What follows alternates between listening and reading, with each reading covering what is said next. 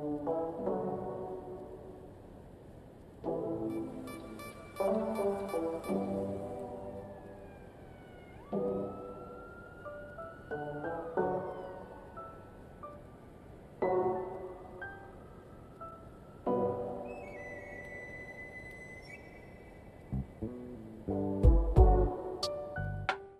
Sean todos ustedes bienvenidos a un episodio más de Un Estudio en Azul. Y este es un episodio especial, es el episodio número 30 de Un Estudio en Azul. Y no puedo creer. no Tres puedo- veces grande. Tres veces grande. Es, no puedo creer. Bueno, sí lo puedo creer. No, realmente no es, no es. No es tan así. Aunque- ¿Sabes lo que más me sorprende? Que hayas podido hacerlo a la primera. Porque porque ya teníamos un buen, un buen rato sin grabar. Como dos semanas, ¿no? Sí, sí, como algo creo como. que no lo van a notar ellos. Sí, no, no lo van a notar porque han estado haciendo los episodios este, una semana tras otra. Pero sí, este, llevamos un, un ratillo sin grabar. Y este. Y pues yo quiero pensar que es por una buena razón. Quiero, quiero pensar que es porque este episodio va a quedar muy chido. Sí. Y realmente, ¿de, de qué depende de que un episodio quede chido? De absolutamente nada. Solo, solo es este. em, es una mezcla de fe, esperanza y polvo de hadas. Con polvo de hadas no estamos hablando de drogas, solo alguna sustancia, sustancia etérea que nos da ideas para poder seguir hablando. El numen. El numen, exactamente. Es, el, es la manifestación occidentalizada del Dao. y ya es algo así. ¿Y ves cómo estás hoy? Muy bien, muy bien, muy chido. Este, este tema me entusiasma. Hace que salga mi, mi lado mexicano que dice, así se siente México. Así se-". Sí, es, exacta- es exactamente eso. De hecho, este, habíamos querido dejar este episodio para algún momento de este de-. De, septiembre, pero pues realmente pues ya tuvimos todos los episodios cubiertos y cuando y cuando, o sea, ya lo teníamos en mente, pero cuan- pero qué bueno que nos esperamos porque pasó algo y es que salió la página esta. Bueno, esa página de popularidad, ¿de qué página? Ya les vamos a estar platicando. Así es. Así que bueno, primero que nada, México. México es, es este tiene un significado tiene un significado bien interesante que es este, Yo, es como de, no... ¿Cómo, eres el meme? El de, el de yo no elegí nacer en México. Yo Tú tuve solo suerte". tuve pero ok, México pues este ha sido una semblanza en este en náhuatl o algo así significa el ombligo de la luna y es como el centro del mundo. Eh, De acuerdo con como todas las culturas Sí, consideraban que exactamente. cultura era el centro del mundo. Sí, y este, y pues México como, como tal existe desde hace mucho tiempo, no sé cuánto tiempo, pero, y, pero, y México es en efecto un país, el país, Mm. el país en el Ah, que mira. vivimos. Ah, Ah, no, ok, pero a lo que quería llegar es esto. México como lo conocemos ahorita, este, sean, sean ustedes mexicanos o no, estén ustedes orgullosos de ser mexicanos o no, este, eh, pero o- sí son de los que dicen, sáquenme de México. Sáqueme de México, sáqueme de Latinoamérica o no. Este, te- así primero quiero, quiero este, como sembrar esto en sus mentes. México es un país en donde había muchas tribus indígenas. Algunas, algunas eran alienígenas según algún, según esto los mayas. Según algún hombre blanco de History Channel. Ajá, según algún nombre blanco de History Channel dijeron, no, pues es, es, vatos eran alienígenas. O según he estado viendo que hay mucha, que hay mucha banda que dice que, que este, que la gente de la venta y de Tres Zapotes eran negros. Sí, hay mucha mu- comunidad este, este angloparlante negra dice que los, que los zapotecas eran negros. ¡Negros! ¡Mis zapotecas son negros! Y, y, es- y está, está muy raro eso, dicen que por los rasgos físicos de las cabezas este, gigantes o algo así. Eh, Y dices, bueno, Eh, eh, tiene, tiene algo de sentido. maybe. Ok, pero en México este, era un lugar donde, aprovechando que hoy es Día de la Raza y que hoy es día de poner en Facebook que no hay nada que festejar porque, porque estaríamos festejando un genocidio, lo cual es cierto. y luego pones la imagen del... Me da mucha risa esa imagen, la imagen de la... De la morra que está en una especie de, de utopía donde no nos contestaron y está con una tablet. Una y tablet los y un jaguar. Sí, eso fue lo que nos quitaron los españoles. No, pero eh, así, insisto, era un lugar que ya estaba muy densamente poblado para cuando llegaron todos los grupos de conquistadores. Este, y pues aquí en, aquí en México hubo españoles y hubo también de otras nacionalidades. Trajeron aquí negros, trajeron aquí chinos. O sea, como México es, es algo así como el, como de Latinoamérica es como de las mezclas perfectas. Perfecto es un, este, eh, bueno, tal vez no perfecto. La mezcla es como de las mezclas más homogéneas. Sí. Sí, porque si se fijan, casi todos somos como muy, muy mestizos, como no, no habemos, no habemos este eh, negros, no habemos, o sea, si hay blancos y no se sienten invisibilizados, solo que pues, son una minoría, ¿no? a eso es a lo que me refiero. ¿A, a qué iba con todo esto? México es un país que nace de la mezcla de muchos otros, y es de una mezcla antigua, o sea, porque podríamos, decir, si hablamos de un país multicultural, podríamos pensar en Estados Unidos, que literalmente gente de todo el mundo va a Estados Unidos y compone su cultura. Pero la mezcla de México comenzó hace muchísimo más tiempo. No, y aparte es una mezcla que está en los, en los genes, vaya, porque no es lo mismo que vayan varios extranjeros y se junten con... Vaya, se junten pero no se crucen como, como solía pasar. De hecho, este, pues los ingleses a, la- a las nativoamericanas, este, pues le tenían un repudio y un y hasta cierto punto un asco a, a esas mujeres. Mientras que los españoles esta- estaban bien chats ahí, bien hornies con las con las indígenas de, de aquí de México. Ajá, exactamente. Y o sea, es, es una mezcla, es una mezcla que, que empezó a hacerse desde hace mucho tiempo y ahorita este, la, vemos, la vemos bastante homogénea. ¿A, a qué me refiero con eso? Por ejemplo, si van a otros lugares de, de Latinoamérica, por ejemplo, si van a este. No sé, como a, a Guatemala, van a ver que la población indígena de allá es como. El el 60% de la población es indígena, con rasgos indígenas y toda la onda. Si ustedes van más abajo, a lo mejor a este a Venezuela. ¿En Perú? ajá, ok, sí, en Perú también. Y si nos vamos más abajo como a Colombia o a Ecuador, en esos lugares todavía existen este barrios o comunidades de afro, de, bueno, no quiero decir afroamericanos porque es un eh, Afrodescendientes. afrodescendientes, ok, muy bien. Entonces, eh, hay comunidades de, pues, de negros, también en Honduras hay así. Aquí en México casi no lo ve, casi no lo vemos ya. No, de hecho eh, creo que aquí en México es más común que haya este comunidades de, de asiáticos. Ajá, sí. Iba sí. a caer en el en el insulto en el insulto este indirecto de, de decir chinos. Sí, es que aquí, por, por ejemplo, aquí en Tampico hay varios como asentamientos en donde hay muchos coreanos también. Sí. Ujú. Los paran las K-pop, las Las K-popers en- en, la- en Cristina la Baratera para tomarse fotos con las coreanas. Bueno, el caso, el caso es esto, o sea, México es, México es un país multicultural en el sentido de que esas culturas no se han man- eh, que, que componen toda la población mexicana no se han mantenido al margen, como muchas veces pasa en Estados Unidos, o sea, como incluso vemos que en Estados Unidos como se, a veces llega, llega a tal punto que está multicultural y está como la mafia rusa o la mafia colombiana o Eh, la- tan solo está ahí la eh, el- en Los Ángeles que hay un, hay un gran barrio donde son puros latinos. Ajá, y también en este en, en Miami, cosas así como hay muchos latinos y, y cosas así. Y, y de nuevo, esto se debe a que la mezcla de México comenzó muchísimo antes. Y este, y estas mezclas, pues bueno, como nos han entregado un este, una de usanzas y una de costumbres de muchos lugares que componen este, que componen lo que nosotros conocemos como México. Lo que entre comillas podríamos llamar nuestra identidad nacional o nuestra idiosincrasia. Dicho, dicho sea esto, entonces ten- teniendo como rasgos de muchas otras culturas, así la mezcla que entrega México es una mezcla bastante particular. Y esto no nada más lo decimos porque, este, y, bueno, iba a decir, no nada más lo decimos por ser mexicanos, pero a lo mejor y sí, a lo mejor, eh, pero este, y eso es algo muy importante. Nosotros que hemos crecido mexicanos no vemos rara esta, esta, este, esas características. Homogeneidad. Eh, ajá, esta homogeneidad. Y no vemos rara esas, esas características, pero si algo que nos ha concedido el Internet es la capacidad de abstraernos de la situación y poder observarlo todo con un ojo más neutral. O sea, este, por ejemplo, si, eh, si te pones a pensar como, ¿qué de raro tiene que un señor por la calle venga con un carrito vendiendo elotes? ¿Y qué tiene de raro que esos los tenga, que esos elotes los ponga, que esos granos de elote los ponga en un vaso? Pues nada.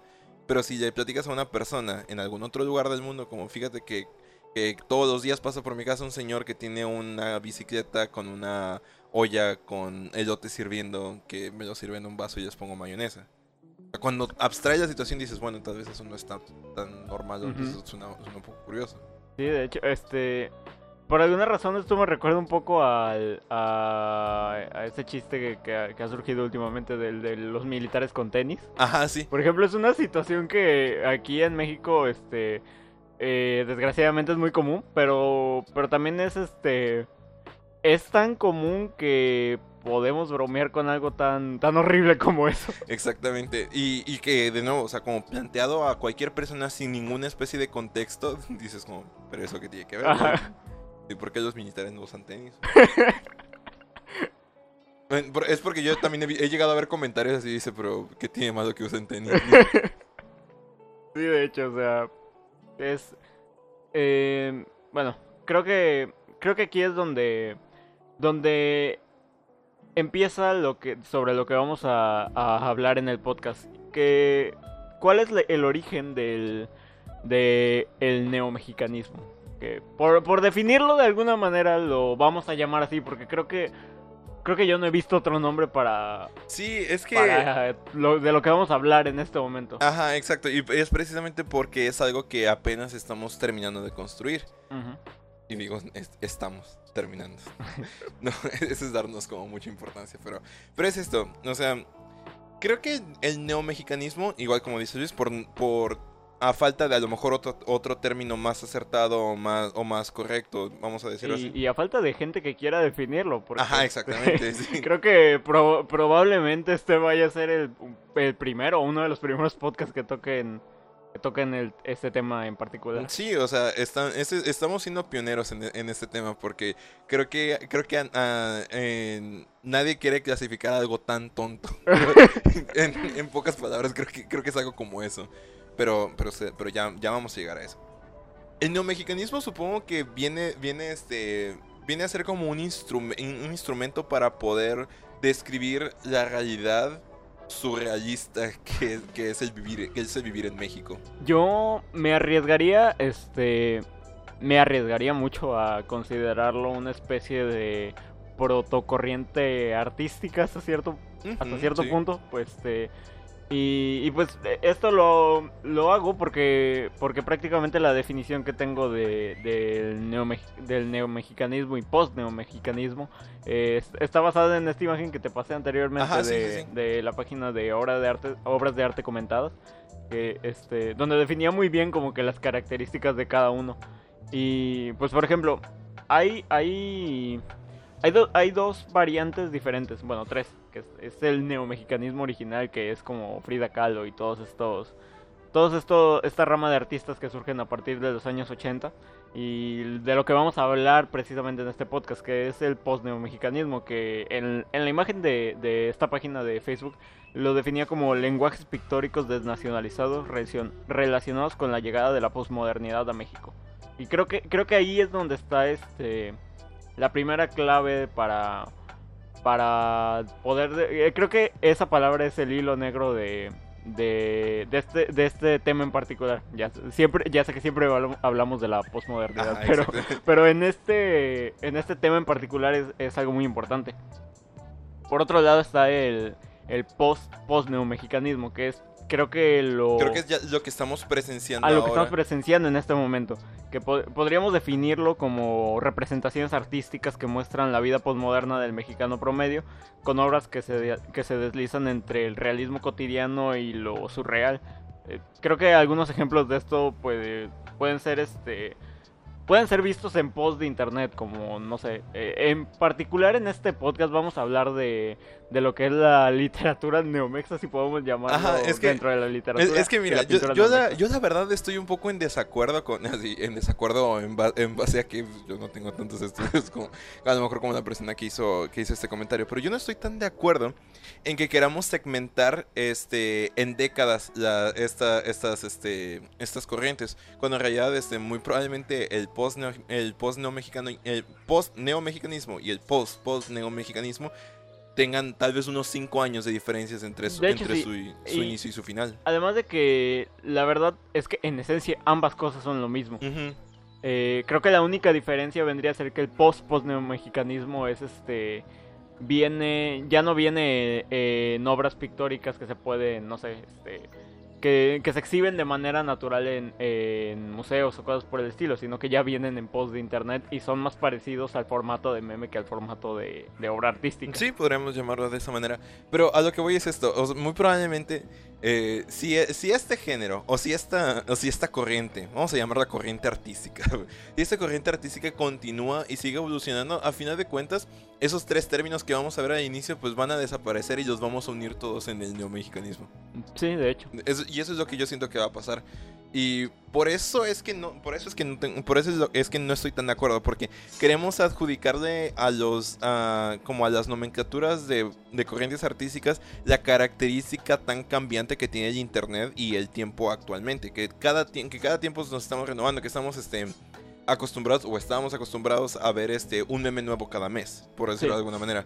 Entonces, así a veces eso permea en nuestra percepción de la realidad y sentimos que cada cada pequeña cosa diferente que vemos es algo nuevo, cuando muy probablemente no ni siquiera sea tan diferente como para llamarlo algo nuevo. Pero, ¿sabes? Este, creo que en este momento estamos como que dando demasiada información de algo que, bueno, no sé, pero para mí a veces el- la mejor definición es un ejemplo y creo que creo que lo que necesitan los escuchas es ahora mismo tener un ejemplo de lo que estamos hablando. ¿Han escuchado Y- la historia de la rata con Tiner? Exactamente. la historia de la rata con Tiner, la historia del perro que come cereal, este, la, la pintura del gallo con tenis, eh, las La ah, pintura la pintura del Oxo, la, la pintura del perrito en un mundo de Oxos, los doctores simis de, ¿cómo se llama esta, esta chica? Ketsuki Koibito, creo Ajá, que se sí. llama. Sí, este, bueno, creo que eso es lo que nosotros tratamos de definir en este momento como el Sí. post-neomexicanismo. Sí, en realidad no, este, parecía que estábamos hablando de algo muy serio, pero no. Ah, pero no. en realidad no. Así, pero, pero es que ese es, ese es cierto. Y de hecho ya este... Pero también creo que en este podcast vamos a hacer, a hacer ver que no es tan simple como. Ajá, exacto. como- Es que no es... como un es, meme. es que no, eh, no es tan sencillo, exactamente. Este... Porque es así nada más estamos mamando, pero. Sí, a lo mejor Eso ya es- se verá. nos estamos convirtiendo en el nuevo teorema de los memes. que- Oye, sí es cierto. ah, pensar en eso me dio. pensar en eso me dio miedo. Pero, pero bueno, un saludo al Cristian Castro. Cristian Castro, donde quiera que estés. Donde quiera que estés. Yo estuve en Monterrey y cuando estaba por ahí dije, aquí está. Bueno, pero es que es, es que te- tenemos que pensar en. ¿Sabes qué otra cosa? Perdón, este. Perdón que te interrumpa así de No, pero. Otra cosa que pensé ahorita, di- dije, sí, está la literatura neomexa y la pintura neomexa, pero oye, también está la música neomexa que hay de sentidos apuestos con el Vaporwave. Ok. O como esa lista de reproducción que les puse el otro día que estábamos jugando League of Legends. Ah, sí es cierto. Así que eran este, la, o, la- o el lo-fi del panero con el pan. Exactamente, sí. Creo que creo que también este clasifican un poco dentro de Sí, dentro este, de esto que hablamos. Nada más que siento que la, la música, este, bueno, hasta cierto punto es como más fácil eh, interpretar la música que interpretar este otro tipo, otro tipo de artes. Este, y a lo mejor alguna persona va a decir como, ¿tú qué vas a saber de música? Bueno, o sea, pero vaya, como la escuchas y dices, ah, estos son similares, y, ya, y- y ya, básicamente. Pero, este, una, una cosa importante acerca de, acerca de la música es que la música es muy contextual. Bueno, al igual que todas las artes. No estoy seguro de dónde iba con esto. me- perdí, perdí la idea mientras, mientras le iba explicando y traté de aplicar lo de Michael Scott, de decir como empezar una frase y decir, "Vamos a ver dónde termina esto.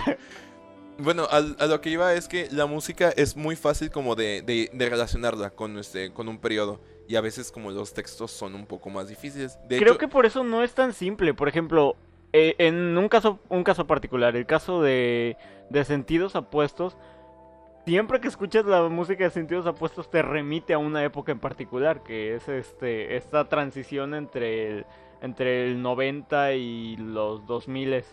Sí, 2010 incluso podría, podría llegar. yo cuando dijiste esa década, yo dije que es lo más importante que pasó y probablemente fue el, el Insector.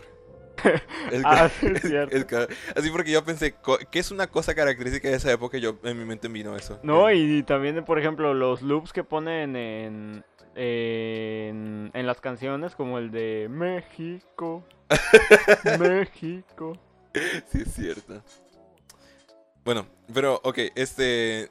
mm, De nuevo, estamos tratando de, con- de condensar un montón de, un montón de cosas que a lo mejor... Que tal vez parecen no tener relación, o no fueron hechas para tener Ajá, relación. No es como que las grandes mentes de nuestro siglo se hayan puesto de acuerdo como en el movimiento surreal y hayan Sí, dicho, pero- no, es que... Está- eh, pero es, que es, es que es un fruto de los tiempos. Ajá, pero, pero es algo que eventualmente se fue haciendo y ahora nosotros en este momento tratamos de condensar en, en una especie de definición que sería el ne- neomexicanismo. Ajá, vamos, a, vamos a decir el neomexicanismo. Exactamente. Es que, es que es algo bien extraño, porque de verdad, este, muchas personas cuando ven, cuando ven o están en contacto con alguna obra, ya dije obra, para referirme a todo esto, este, con, con alguna, con alguna expresión del neo, Pieza. Bueno, no, o sea, pieza creo que todavía Sí, pieza, más. pieza todavía, es, todavía es demasiado formal. Por eso digo, con alguna expresión del, ar- del arte neomexicano, este, muchas personas como sienten una, particularmente la gente de México, siente como una familiaridad y con, o sea, como conectas de inmediato con, con, es- con lo que se muestra. Pero este, todavía es, eh, como dices tú, todavía esa conexión o esta relación o este conden, este conden, este, ah, esta combinación de conceptos todavía no ha sido hecha por nadie. Así que estamos, es- nos estamos echando una tarea titánica para tratar de relacionar todos estos, todos estos aspectos de que a lo mejor para usted nada van a decir como, ah, qué, qué chistoso meme. Sí, iba a decir, ah, qué chistoso el perro se estaba comiendo el cereal. A mí me encanta la traducción, la traducción a texto verde de este, de la, ¿cómo se llama? De, del perro comiendo cereal. Pero, ¿sabes? El... Hasta cierto punto... Es que no sé si el hecho de que esté en internet hará que posteriormente todo este, todo este tipo de material este, pueda traspasar a las fronteras y que otras personas puedan ver estas este tipo de, de expresiones del neomexicanismo y digan, oye, este, qué chistoso, no sé, que, que empiecen a hacerse populares de tal manera en que, en que ya no sea algo tan local. Pero es que ese es el problema y es, y, y es algo que creo que te estaba comentando la otra vez, que prácticamente los movimientos mexicanos de arte que... Ok, por, por hacer un simil, este, algo extraño de algo que probablemente no es arte, pero tampoco es meme, este, los movimientos mexicanos del- del arte, por ejemplo, son, son cosas que solo tienen relevancia aquí en México y no sé si el hecho de que, de que estas historias y estas pinturas tengan tanta relación con algo que es tan mexicano, este, bueno, posmodernamente mexicano, este, haga que, que no tenga aceptación en otros países como lo Pues- tienen aquí. Pues es que habría, habría que llevar a cabo una labor de recontextualización. O sea, como no cambiar la obra, sino este hacer que la obra venga acompañada de alguna, de alguna interpretación que nosotros no ocupamos. O sea, como, eh, como estabas, estabas mencionando el ejemplo de, del, del perrito perdido en la multitud de Oxxos y Ajá. cosas así. Y este, como tú lo ves y dices, bueno, o sea, este, claro, un Oxxo, que este, que habitual para mí es un Oxxo, pero de verdad que No, y aparte, el, el, eh, el significado de la obra como tal, el hecho de que, de por qué el perrito está atrapado en un mundo de Oxxos, ah, pues porque existen muchos Oxxos en... Ajá, sí, porque en- aquí en, en México, México, hay pero- como hay un Oxxo aquí, un Oxxo por allá. Y eso. Ajá, y prácticamente se han vuelto casi como eh, claustrofóbicos al punto de que, de que de verdad hay, hay absurdos como el Oxxo que está frente al otro Oxxo. Sí, sí, sí. y, y- pero de verdad que cuando no hay un Oxxo, lo sientes. Ajá. Sí, porque, porque, bueno, volviendo al tema de que yo de que yo estuve fuera de México, estoy en Honduras, en Honduras no hay Oxxos y era como de, diga, o sea, no, un Oxxo lo vuelves tan parte de tu vida, más parte de tu vida que Liverpool. O sea, como Liverpool tiene, tiene el este el eslogan de es parte de tu vida, pero nada es tan parte de tu vida como un Oxxo. Sí. Y este, y, y yo, y yo buscaba, bueno, o sea, es que si de perdido hubiera un Oxxo, si tengo hambre, pues me puedo comprar una marucha, no, aquí Un cerca, jocho. un jocho, este, eh, o agarrar todas las, todas las copitas de Coffee Mate y robarme, no sé, algo, alguna cosa así, pero pues simplemente como no, cuando no existe lo sientes. Sí, de hecho. Y, pero bueno, este, pasando un poco de, de esta definición más o menos general que ya hicimos, eh, creo que, cu- ¿cuáles características le, aña- le, le darías a, a este, estas expresiones de las que estamos hablando? Bueno, en, en primer lugar, yo este, eh, es, eso es algo muy... eh, la identificación es democrática. O sea, como la identificación o el reconocimiento de estas obras es totalmente democrático. Está en el poder del pueblo. Eh, ya hemos hablado, o hemos mencionado con, eh, este, hemos mencionado esto en algunos episodios acerca de cómo el cine mexicano parece que siempre, parece que siempre nos enfocamos en la, en la banda de clase alta que, este, que vive su vida de mi rey o alguna cosa así. O, o su conflicto con la, con la clase baja. Este, y eso es un tema, un tema, una representación que se ve muy claramente. Pero la cosa es que la, este, eh, lo- la expresión neomexicana es percibida por gente de, principalmente de clase media baja. Media baja. Sí, hablamos de media baja porque en México la clase media casi no existe. La, la- verdad casi no existe. O sea que la Bueno, clase- la clase media como debería ser la clase sí. media. O sea, la clase media para México es como, ah, no, pues este, De hecho, la clase media en México es a los que probablemente los que nos estén escuchando consideramos como los ricos. O, Ajá, o exactamente. porque los ricos ricos, de verdad, ni siquiera, probablemente ni siquiera hemos visto un rico rico en nuestras vidas de clase medias bajas. Ajá, exactamente. Este, no, no, este, no estamos en contacto con la clase alta muy, la mayor parte del tiempo. Y, y ese es una. Bueno, eh, es- ese ya es tema para, para otra ocasión. Pero sí, yo diría que primero es eso. La identificación es totalmente democrática. Porque no necesitas, este. mm, Por ejemplo, cuando experimentas alguna clase, alguna clase de pintura o arte o pieza o algo así, dices, ah, bueno, o sea, esta pieza, está, esta pieza musical está compuesta en, en compases de tres cuartos y tiene tal o cual motivo. Pues, y en realidad, y, cuando hablas este, acerca de, digamos, como, como dices tú, el- la música neomexa, hablamos de este, de la, el lo-fi del panadero con el pan, dices, ah, bueno, el panadero con el pan es una canción que sale en una película de Cantinflas, creo. Eh, de, sí, es de Cantinflas. Sí, de, y de, de, de Cantinflas y que él es un panadero y todo lo demás, o sea. O sea, ti- tienes, tienes más alcance para poder identificar ese, ese tipo de, de referencias o de... el No, y aparte, aparte del, del hecho de que siempre hay un señor que está vendiendo pan y lleva esa canción en el altavoz. Ajá, exactamente. Y, y eso es a lo que voy. Este, la, demo- la, eh, la identificación es democrática, porque cualquiera puede entenderlos. O sea, ya de ahí sin, a lo mejor es, hay gente que no entiende los memes cuando los ve, o sea, eso es aparte. O sea, pero a lo que me refiero es de que es fácil reconocer los motivos o los contextos que, que te presenta una obra. Mm, Sí, creo que yo los apunté como... No sé, hay, varios, hay varias características. Yo las apunté como situaciones comunes que se tuercen de una manera absurda, pero que rayan dentro del límite de lo posible. Y también creo que es, este, otra característica de esto es el hecho de que son expuestas a partir de, de post, eh, post de internet. Y digamos que es su principal forma de, de difusión. Y también el hecho de que suelen tener un tinte de comedia con referencias a la cultura pop del México postmoderno. Y fíjate que algo, algo que me llama mucho la atención es como el aura que, la, particularmente los textos neomexas, el aura que te dan de la televisión de inicios de los 2000. Sí, de hecho. Y este, yo he estado como tratando de ahondar un poco en, en esa época porque la televisión en ese entonces era en México, ah, o sea, como si ustedes piensan de inmediato en televisión mexicana, dices, ah, bueno, pues venga la alegría. Cosa. Chabelo. Chabelo, exactamente. Pero honestamente, de lo, en, en- a inicios de los 2000 la televisión mexicana eh, era como hasta cierto punto revolucionaria, o sea, porque Ajá. implementaban así como cosas que aún, aún hoy en día sería muy extraño que las viéramos en, este, en televisión. A mí se me ocurre como los programas de Facundo, donde el vato hacía como un montón de, un montón de Ah, locuras ya. y así- y así. Y que, que aún hoy en día dices como, estaría muy raro ver eso en televisión abierta. O por ejemplo lo de... No sé, ¿sabes qué otras cosas este, de televisiones de, de inicios de los 2000 son como muy características y creo que no, solo he visto en un par de, de expresiones neomexas. Vamos a llamarles expresiones por no llamarles piezas o, o memes. Expresiones. Ajá. Ok, en estas expresiones neomexas, creo que el- eh, algo que no he visto sobre la televisión mexicana que creo que es como muy característico es estos programas de fantasmas como como Lo que la gente lo que la cuenta. gente cuenta O extra normal. o extra normal exactamente aunque extra normal ya es como más para para esos tiempos creo que incluso se sigue transmitiendo pero No, creo que ya, ya no se... O sea, se transmite, pero ya no se hace, creo. ah bueno pero lo que la gente cuenta sí es como más nostálgico diría yo Sí. Ay, a mí sí me da miedo. ¿Sabes qué me, ¿sabes qué me daba mucho miedo a mí? Eh, y, y es muy chistoso porque ese programa creo que no tenía la intención de dar miedo. Pero a mí me daba mucho miedo cómo era relatado el programa de historias encarzadas. ¿No, ¿No era el de la historia detrás del mito?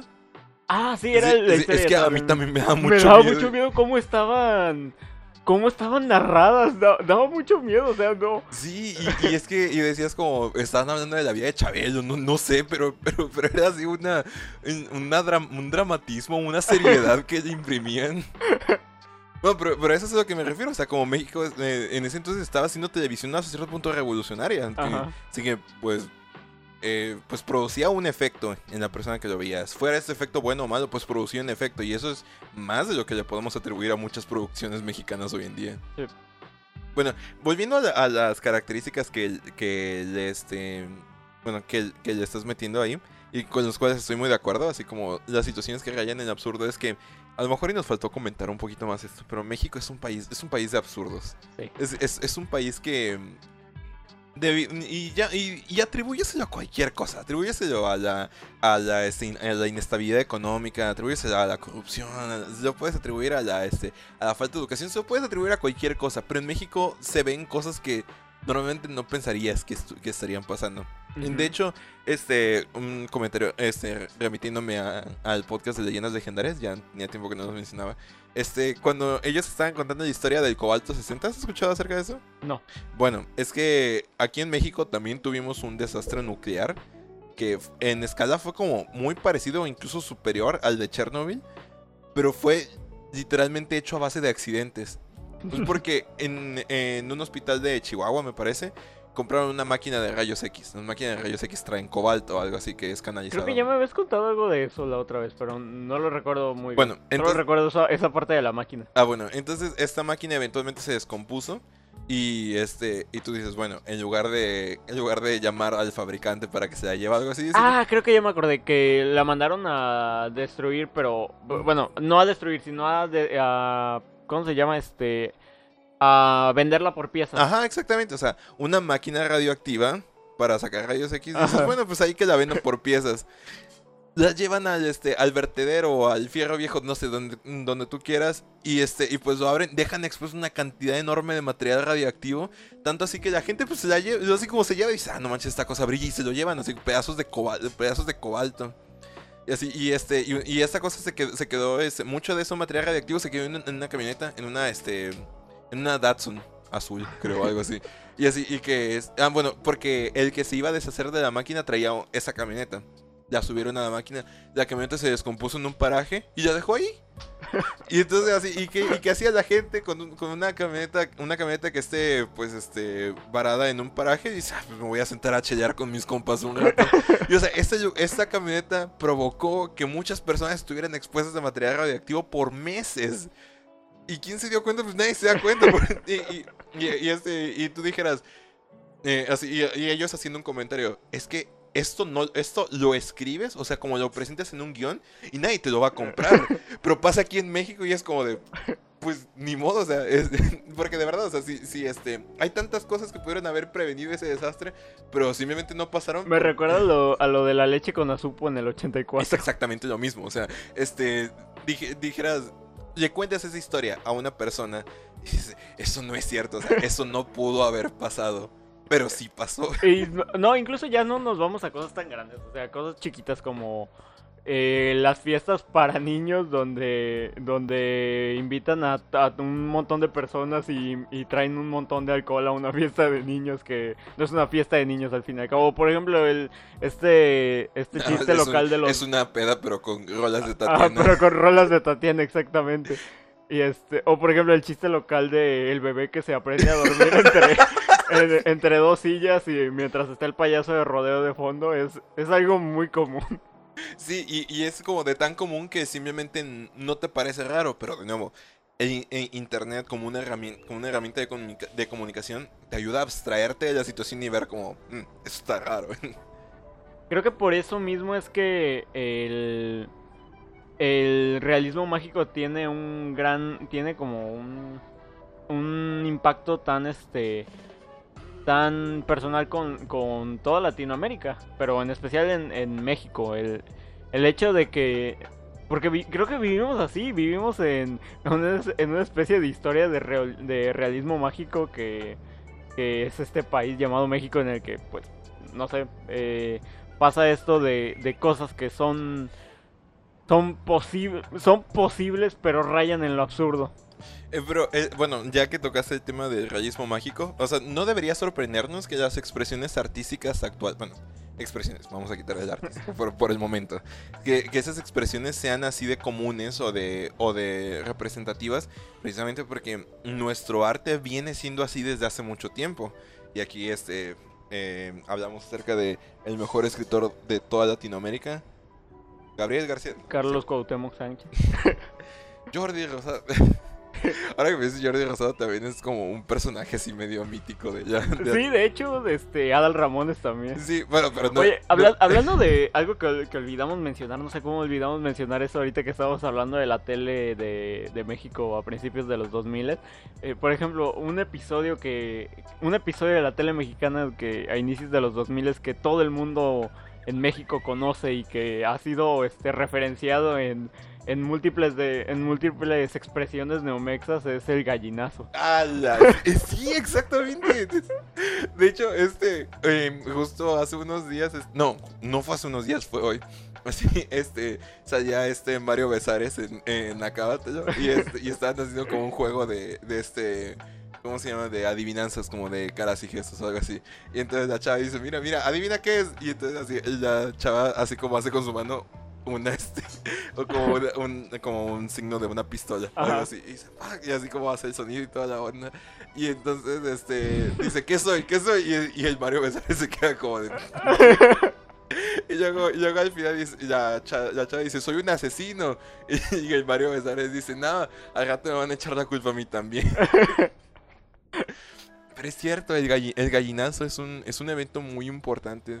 Sí, de Tan- hecho. tanto así que hay una pintura de... Sí, hay una pintura neomexa del gallinazo. Está bien chida. Es que de verdad, como yo he visto ese video varias veces y es como. Insisto, nada más en México. Y, y nada más échense esa comparativa. Una comparativa que fue hecha a manera de meme en, hace, hace unos días. Que, este, que se parece mucho a la escena de, de Joker cuando se le cae la pistola. Ah, sí. O sea, y si decimos. Esta escena le pasó a un. e- Esta escena en Joker le pasó a un enfermo mental en el agujero más cochino de todas las, de cualquier ciudad, que era Ciudad Gótica, en un hospital para niños con cáncer. O sea, como nada más imagínense la decadencia de que eso pasó en la película y que todos esos factores eran los necesarios para contextualizar ese momento. Y aquí en México pasó en televisión, En televisión abierta. en un programa, en un programa de horario estelar. Y, al- y a la fecha sigue, o sea, y ni siquiera es como que, que digamos, ah, ya no manches, qué triste, pobrecito. Y, incluso por lo que viene después de, del gallinazo, que pues ya todos sabemos lo de Mario Besares y todo esto. Pero, pero, o sea, no, de, eh, digo, ahora mismo nos estamos acordando de este episodio como, no como un episodio precisamente divertido en la historia de la televisión mexicana, pero sí como un episodio que es parteaguas, sí. Ajá, exactamente. Pero no le damos ese tono trágico que creo que sí ex- existe, por ejemplo, en la película de Joker. Sí, porque de hecho en la película de Joker cuando vi esa, esa imagen dije, manches, como que... bueno, pero es que también estaba bailando el gallinazo y... Sí, aparte, y aparte, o sea, es tan absurdo que todo esto ni siquiera sucede mientras mientras hace un baile cualquiera, como en, en Joker que estaba bailando, estaba... Así estaba bailando como si tú sientes muchas ganas. Sí. Así como, alguna cosa así. Sí, alguna cosa así que, no sé, este, si la adaptas bien puedes darle un toque como medio tétrico, como el que se le da en la película. Ajá. Pero aquí es como que está bailando el gallinazo y se le cae una bolsa de cocaína. No, y luego también este, la canción esta del gallinazo también es una, era una rola así bien experimental. Creo que es italiano el compositor. Así ten- tenía así como varias rolas así parecidas. Pero bueno, bueno, pero insisto, o sea, y que- incluso ese detalle te, ha- te hace pensar como, es que qué, qué demonios, o sea, qué demonios, está qué demonios pasa en México que permitimos que todas esas cosas suceden. Y aparte, pues qué chido también. Sí. Pero volviendo a, a lo que estaba tratando de decir hace un momento, este, si nos remontamos a, insisto, uno de los mejores autores de Latinoamérica, que de manera totalmente no irónica es... Juan Rulfo. Juan Rulfo, exactamente. Juan, Juan Rulfo este, también tenía, así, de no, si él hubiera, si estu- yo soy totalmente seguro que si Juan Rulfo estuviera vivo hoy, él estaría escribiendo historias no mexas. Porque es que de verdad, o sea, como, por ejemplo, todo, todo el libro de Pedro Páramo es una, es una historia así como plagada de situaciones que, que totalmente absurdas, pero que como están pasando en México sí, sí te hacen mucho sentido. Sí, de hecho. Sí, particularmente, y este, y también de manera muy trágica, así como la manera en la que, la que este vato, Pedro Páramo, es este el es como el ranchero rico que tiene a todas las a cualquier mujer que, que se le antoje. Ujú. Dices como de manera trágica, no lo reconoces como algo absurdo. En casi siempre en, en- en este cuando en un medio cuando alguien es así dices nah ese es un Gary Stu y que no tiene debilidades y todo lo demás pero pues lo ves aquí en México y dices como tiene mucho sentido que alguien sea así Sí. o también este, pues en, en las historias de, de El Llano en Llamas, Así, este, pues se nos presentan situaciones totalmente absurdas, pero que, pero que dice- lo contextualizas y se pasan en México. No, Ah, y, sí. y, o sea, por ejemplo, eh, en el Llano en Llamas cuando, pues ya ves que, que viola a esta, a esta mujer y al final de, de la historia del Llano en Llamas, ah, por cierto, spoiler. spoiler de un libro- que se ve en los 30, yo creo. Bueno, este, igual creo que no, no se arruina nada. La, la verdad es que vale mucho la pena leerlo. Pero, pero bueno, el punto es que a esta chava la que viola durante los, durante una de las tantas redadas que tiene en, en los pueblos de la sierra, este, al final del, del, del libro, pues ella, ella igual lo va a ver a la cárcel y le lleva a su hijo y todo esto. Y, y pues juntos digamos que empiezan una especie de, de reunión familiar nuevamente. Pero la morra no le guarda rencor ni nada y es como... Qué horrible porque eso pasa mucho en México y pasa todavía, por ejemplo, lo de hacer algo así como eh, esto de, de, bueno, si ya está preñada, ahora te tienes que hacer responsable a pesar de que, lo, de que la hayas violado en primer lugar. Que eh, obviamente ya no es algo que pase tan comúnmente, pero antes sí era, Sí, era, era la, así. era la norma. Bueno, era la norma exactamente. bueno, eso y también este... Y era chistoso que incluso el violador se, este, muchas veces sí asumía el rol de padre, aunque Ajá. solo haya, hubiera, hubiera violado a la, a la mujer. ¿Sabes qué otro, qué otro, este, qué otro escritor se me vino ahorita en la mente? Este Carlos Fuentes. En Ah. este. No, no he leído Rayuela, pueden crucificarme por eso. Pero ya leí Aura de, de Carlos Fuentes. Y entonces así me da mucha risa porque el libro está escrito en segunda persona. Pero, pero el protagonista del libro es algo así como un doomer. Porque es así como un batillo que, que, este, que sabe francés y que anda como sin trabajo tomando café cuando de repente ve un anuncio en el periódico, ¿no? Que se solicita traductor de no sé qué rollo y el vato va a una casa abandonada donde que está como todo oscuro y así como- también, también es una historia no mexa, así, de alguna manera. De hecho, incluso el... El... ay, ah, pues este libro que, que me prestaste en secundaria, el de Donde habitan los ángeles. Ah, sí. Hasta cierto punto también se siente un poco así con, con la esencia, por ejemplo, de la historia neomexa del hijo del Mickey y la... Y la Ajá, sí. Y la, y la morra esta, ¿cómo se llamaba? Elizabeth, creo. Eh, no me acuerdo, pero Bueno, este... Bueno, de Joco TV, sí. otra, otra cosa. eh, vamos a estar haciendo un par de referencias a, a la página de, de historias de la literatura de oro de México de ayer y hoy. Ajá, algo así se llama. no, pero hay, Búsquenla, están muy sí, chidos. hay- pero eh, hay que darles bien el nombre, así para que, y bueno, pues también para decirles a ellos que escuchen este podcast para que Ajá. Para que digan, miren, nos mencionamos. Bueno, voy a hacer una pausa aquí para buscar Ah, sí. Ya, ya la encontré. Ah, ok, ¿cómo se llama? Eh, historias de internet, literatura de oro de ayer y hoy. Ok, bueno, chequenla. Está muy chido. Y pues saludos a los admins de la página. Ustedes de verdad que están haciendo este podcast posible. Prácticamente, este... De hecho, este podcast empezó un poco a raíz de que empezamos a leer las historias del Mickeyverso. Por. Sí, sí, de, ver- de verdad que sí. Y este, bueno, insisto, ya teníamos tiempo queriendo hablar de historias neomexas, pero pero digamos que no teníamos mucho de dónde agarrar. O sea, porque teníamos este teníamos la rata con Tinder, teníamos el perro comiendo cereal, teníamos el este, ¿cómo se llama? Eh, la- el metalero y la morra con síndrome de Down. Hay un texto neomexa que no he vuelto a encontrar jamás y es mi historia neomexa favorita, pero nunca la he vuelto a encontrar. Este, es- la de... Si, hay- si alguien la encuentra de, de lo que voy a hablarles, este, mándenla a la página de Facebook Sí, de, por favor. de un estudio en azul. Pero es de esta... Es esta historia de... De dos vatos que, que son, son como emos también y así. Son, son una especie de punk emos. Y el punto es que eh, tienen, tienen como que se todo, el- todo el texto neomex es la es contar la historia de amor de estos vatos y, y el, el villano principal que es como este vato que se llama el Mantecas. Es lo único que recuerdo de, de, de esa historia, de lo demás no me acuerdo, si no ya, ya lo hubiera buscado para encontrar, probablemente ya lo hubiera encontrado si recordara lo demás. Pero solo recuerdo que cuando leí esa historia de verdad me reí muchísimo. Incluso el final es este que deja así de wow.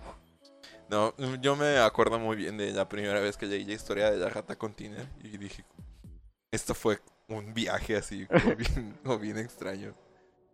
Pero sí, eh, el, el punto que quería llegar este, nombrando autores mexicanos era que, bueno, y hablando de autores nacionalizados mexicanos, pues bueno, Gabriel García Márquez en su libro de Cien años de soledad maneja mucho también el, recur- el recurso de las, de las historias este, como absurdas, pero que rayan en lo posible. Sí. Y este, y pues no sé, o sea, ya teniendo este, este legado o este bagaje cultural, no se, me hace, no se me hace para nada extraño el hecho de que estemos viendo como un, es un resurgimiento. Si es que alguna vez hubo un, este, hubo un- una baja en la producción de ese tipo de textos, pero así el hecho de que nosotros de que nosotros lo experimentemos ahorita, pues nos da a entender que pues la generación anterior o las generaciones anteriores como ya se estuvieron alimentando en, en este en el interés colectivo por ese tipo de relatos. Sí, de hecho, y tienen, tienen una esencia muy particular, este... Pero algo que distingue al tipo de textos del que hablamos en este momento es el cómo suelen describir aspectos muy comunes de la vida postmoderna en México y también el cómo, cómo describen con una aterradora normalidad eh, cosas como, como cosas muy turbias, como por ejemplo el narcotráfico la o la corrupción o cosas así. Me eh, un ejemplo de esto este, es de la... eh, la historia de la de, de nuestros amigos de, de literatura de internet de ayer y hoy, este, la historia de la gordótica, Ah, sí, do- sí, sí. donde al final este cuenta toda la historia y al final termina votos por el PRI. Es, es como no sé, tal, tal vez si no si no estuviera tan familiarizado con eso no no sería como tan eh, tan de risa eso último, pero pero o sea, te puede dar risa, pero dices, "Chale, eso sí pasa." La gente muerta vota en México, o sea, Sí. ese es el nivel de absurdo que hay. No, o, o ese también dentro de esa misma historia de cómo hablan acerca de, de la... ¿Cómo se llama? Del asesinato y canibalismo de un niño también. y, que, y, que, y que eso no es para nada algo de risa, ¿verdad? Pero, pero es que de verdad, este... Insisto, vuelvo, no, este, no se dé un caso en particular en donde se, haya canibaliz- se hayan canibalizado los restos de un niño.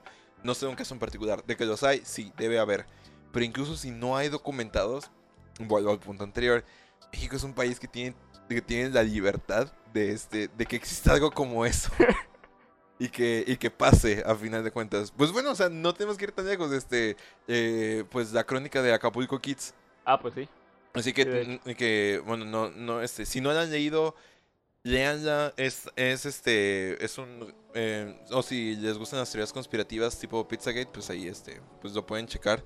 Lo pueden- eh, y es que de verdad, o sea, como es, es un, es un ojo a la realidad acerca de la, la situación de la prostitución infantil en Acapulco. Y es algo que existe y existe a la vista de todo. Bueno, si dices, pero ¿por qué nadie hace nada? Pues bueno, es que es México. Exactamente. De hecho, eh, no sé.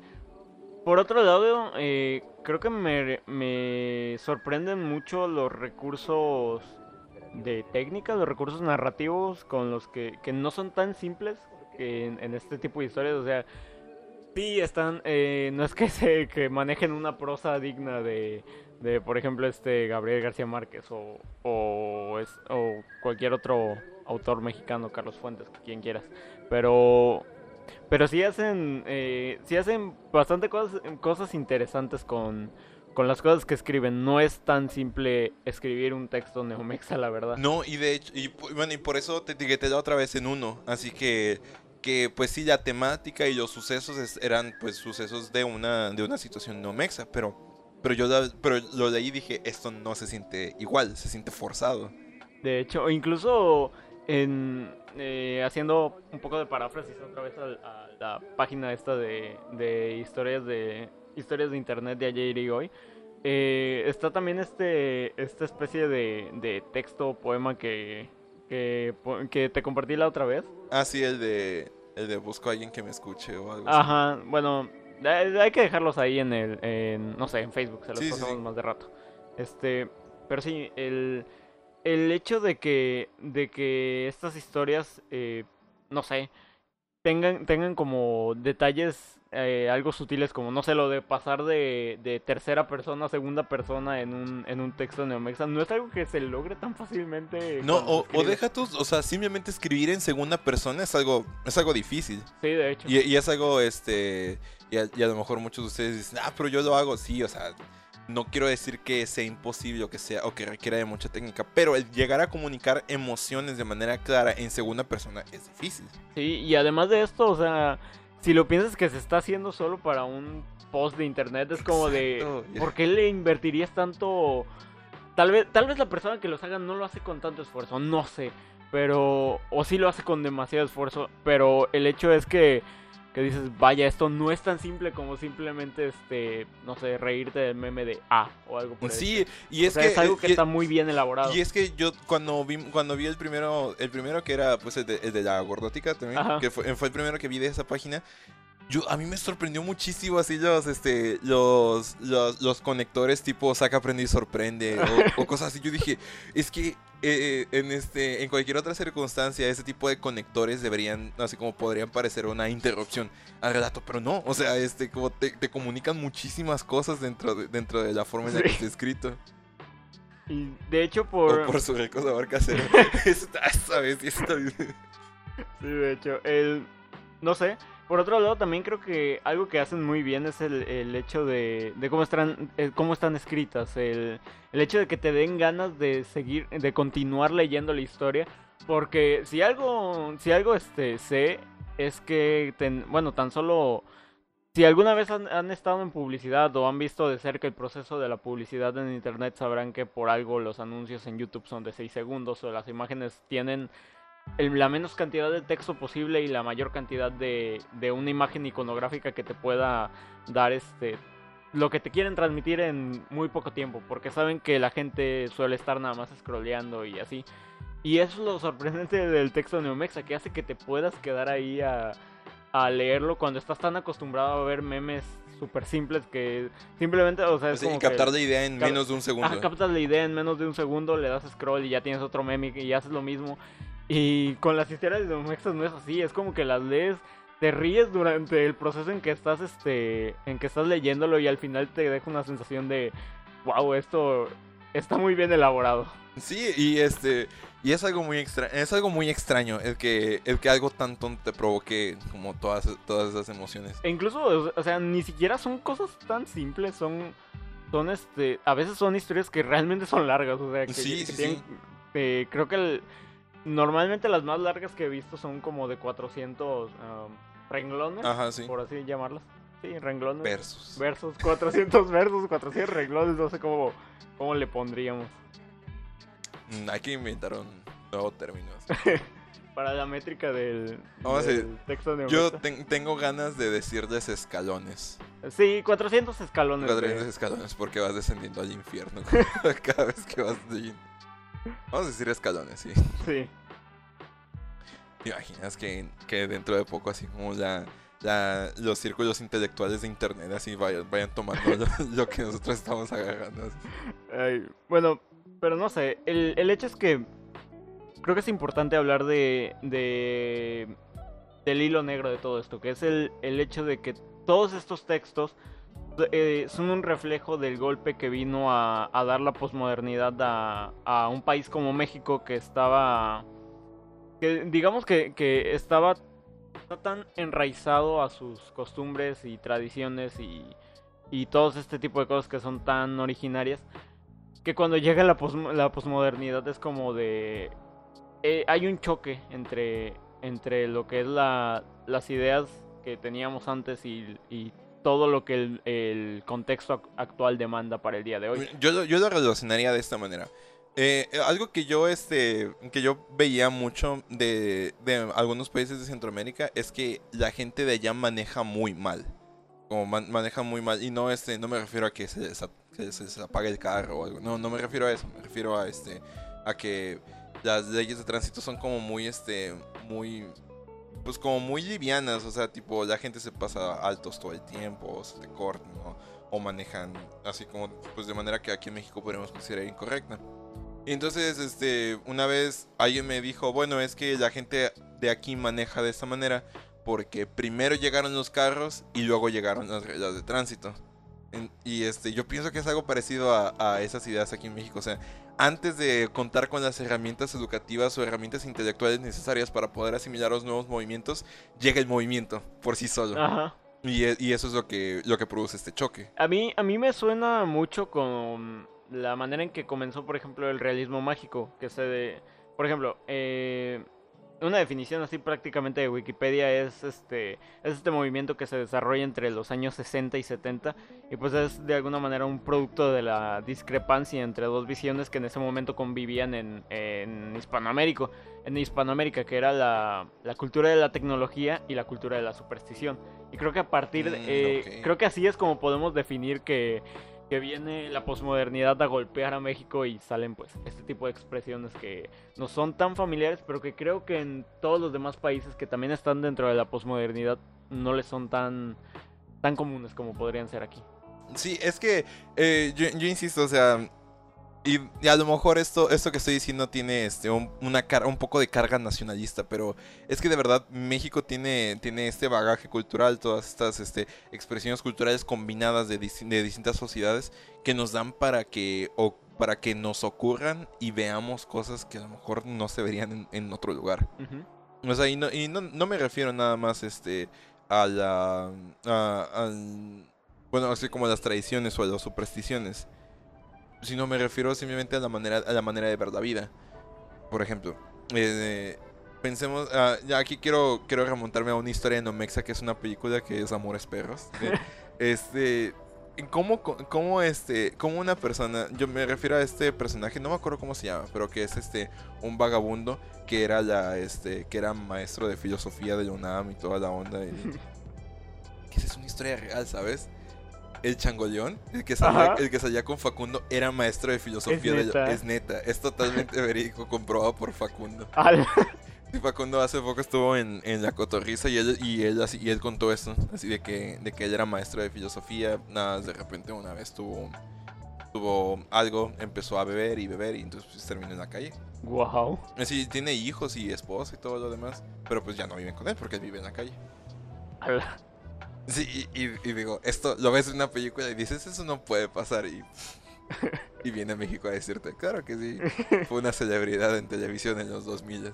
Back in the night. Bueno, entonces a lo que, a lo que iba era esto. O sea, eh, solo una persona, solo una persona, o solo en México, solo una persona con esas características de conformismo o de este. O de, o de este falta de visión podría vivir así como vivía este vato que vivía en un, en un, este, en un lugar como rodeado de basura, rodeado de perros y todo lo demás. Nada más, nada más en México podría pasar algo como eso. No, y aparte de que creo que un factor muy importante para, para que estas historias, este, eh, no sé, para que estemos hablando de estas historias en este momento y tengan como el impacto que tienen en, en una persona cuando alguien las lee, este, creo que es un factor importante es la falta de identidad mexicana como pilar por gusto de, por el pilar del gusto de estas, de estas historias, por el hecho de que México tiene una identidad cultural muy fuerte debido a, a lo que ya estaba mencionando, ¿no? Sus tradiciones, este, sus costumbres, todo esto que, que, mm, de alguna manera nos han vendido que es México, ya sabes, los este, mariachis eh, Ajá, sí. y todo esto que, que, que los otros países identifican como México, tacos, mariachis, este, Día de Muertos, bla, bla, todo esto.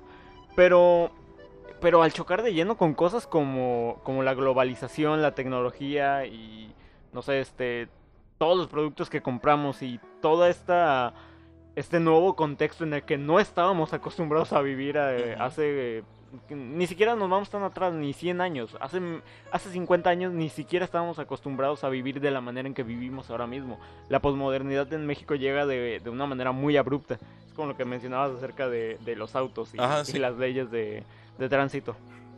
Y de alguna manera eh, es por eso que la identidad mexicana de hoy en día se hace tan difícil de, de conocer y es, no sé, por ejemplo, en, en Estados Unidos nos conocen por mm, cosas que probablemente sí fueron parte de nuestra cultura hace tiempo, pero que ya hoy día ya no aplican. Digo, ¿a cuánta gente con sombrero y, y este y zarape ves eh, al día en la zarape, ciudad? con zarape no, pero ya te dije que estuve en una boda. Bueno, de- bueno, excepto en Monterrey, claro está. Sí, y es que tú dijeras, tú dijeras, este, a lo mejor un, este, otro, otro lugar, no sé, algún rancho de Chihuahua o algún rancho de Sonora, algo así, pero no, o sea, es Monterrey, o sea, como la, literalmente la zona en México con el mayor índice de desarrollo humano. Sí, y por ejemplo, es como. Este, en México convive este, este, esta amalgama extraña entre, entre, ciudadan, entre ciudadanos eh, rancheros, gente que está adecuada a la tecnología y gente que está con las costumbres y está en una amalgama bien extraña. Y Sí, esta amalgama produce un misticismo bien extraño. un misticismo bien extraño que al final del día hace que te des cuenta que, que México tiene una identidad que solo México conoce. Ajá, Por ejemplo, hay, hay costumbres de, de los últimos años de las que pocas veces se hablan porque pues obviamente los medios que es, es muy chistoso porque los medios hablan de nosotros este como éramos hace 50, 70 años, lo que te, lo que te decía ahorita. Pero eh, uno de los ejemplos que, que más me queda marcado de esto y de estas nuevas costumbres es algo así súper chiquito, pero que, que cuando lo vi ilustrado en la película de Ya no estoy aquí me quedé así de, no manches, este, eso es algo que, que es muy común. Y es por ejemplo el... No sé si te acuerdas de esta escena en la que a Ulises lo mandan por la Ajá, coca y, sí, va, y va pegándole con las rodillas a Sí. la, al, a la botella. retornable. Ajá, es como de, no manches, eso es algo, es algo tan común aquí y, y hasta lo, lo tornaría como algo que es parte de la identidad del mexicano postmoderno. Ujú, sí, por supuesto. Pero es que, es que sí es este. Algo. en- me, me abriste mucho los ojos con esto, así, acerca de que el mexicano no sabe quién es o no sabe quién debería ser. Por decirlo de alguna manera. Y por eso es que las historias nomexas como que despiertan mucho interés entre. Bueno, a lo mejor iba a decir entre nosotros o entre. Pero ni siquiera es algo que sea tan, como tan conocido. Y eso es algo de lo que ya se había hablado incluso anteriormente, pero obviamente no en un podcast sobre, sobre neomexicanismo, sino con más seriedad. Este, lo, lo tomaba este Octavio Paz en un libro que se llamaba eh, ah, Las más ¿Cómo se llamaba? Eh, Las máscaras del mexicano. No, un segundo. El, el Blue Demon y esa. El laberinto de la soledad. Ok. Eh, prácticamente es un conjunto de ensayos que retratan esto, la falta de identidad del, del mexicano. Sí, y es que, y es que eso es algo que este es, es como una, una contraposición que nosotros este tratamos eh, eh, es- hemos estado lidiando con esto. Y, y lo que hemos estado lo que mencionamos un poco también en el de en el podcast de este Chico y de Ya no estoy aquí, Ujú. que es el hecho de que los medios nos venden una imagen de quiénes deberíamos ser. Y usualmente esta imagen está muy occidentalizada. Como este nuestro afán o nuestra meta. O sea, la- ah, con medios entiéndase televisión, televisión y todo esto, pero también incluso la publicidad. Así, el modelo de vida es el modelo estadounidense. Claro, o sea, como tienes que aspirar a ellos, pero tampoco, pero no puedes dejar de comer tostadas o tacos. O sea, como necesitas mantener eso, pero siempre aspirar al modelo de vida Al modelo de estadounidense. vida estadounidense. Entonces, lo que, lo que hacen y lo que siento que hacen muy bien, mm, este, algunas películas recientes y algunos, este, ah, o algunos textos neomexas es mostrarnos la realidad del mexicano. Sí, mostrarnos el, miren, así son las cosas y como, y como así son de verdad, sientes como ese, ese clic, así dices, Ajá. esto sí es lo que, lo que hace México. Y eso sí es lo que, lo que yo haría, o al menos, o, o bueno, tal vez no yo haría, pero, pero conozco a alguien que a lo mejor podría ser así, o he visto a gente que hace las cosas así. Sí, o, o esto que mencionamos al inicio de que normalmente son historias que dices, no manches, esto es demasiado absurdo, pero podría pasar. Sí, bu- bueno, estábamos hablando antes de, antes de grabar este Chicuarotes, que dices, este, es una, una película como muy fuerte y muy perturbadora hasta cierto punto, pero nada más en México te distrae de esas cosas viendo 31 minutos. O sea, y nada, y, y yo, y yo pienso también en, en el papá, o sea, como nada más, nada más en México te consuelas y consolar, te consuelas o te tranquilizas viendo una foto que tomaste con Maribel Guardia. O sea, como nada, nada más así. Sí, de hecho, o, o la parte donde, donde este, donde están, donde están, eh, donde el vato este le, le, donde están asaltando la, la tienda de ropa interior para mujer y que luego se lo llevan los, los policías, es como, vaya, eso sí es algo que, que podría llegar a pasar. Sí, bien podría ser. Eh, eh, no se entiende esto como un a nosotros también nos violan. No, no es eso lo que queremos decir. Pero bueno, pasando un poco a lo de. ah, pasando un poco de, de- las historias neomexas, también está eh, la otra rama que es la, pintura neo- neomexa. Sí, la pintura neomexa. Pues te digo que yo tengo, tengo a, a es- esta amiga, el señor Fillete, que este, que ya hace, hace pinturas como basadas en meme y todo eso. Y yo me acuerdo que en una ocasión, pues yo estaba escribiendo una historia, un intento de una, a lo mejor y no, no de una historia neomexa tal cual, así como la conocemos, pero pues vaya, simplemente eh, recurría a un, a un lenguaje un poquito más, este, más claro y todo eso en general. Y yo pues le platiqué de lo que estaba haciendo y ella me dijo, a mí no me gusta escribir, pero este, pero pues sí pinto y todo eso. Y, y, ella me dijo, este, algo que a mí me gusta hacer cuando voy a pintar es pintar cosas que me den risa. Y este, y me dijo, tal vez deberías intentar algún día. Y a lo mejor eso es lo que hacen como la, la banda que escribe historias no mexas. Pero sí, y, y, ella, este, como, pues sus pinturas, a lo mejor, este, pues por ahí les dejamos como, pues, este, algunos ejemplos de, de las suyas.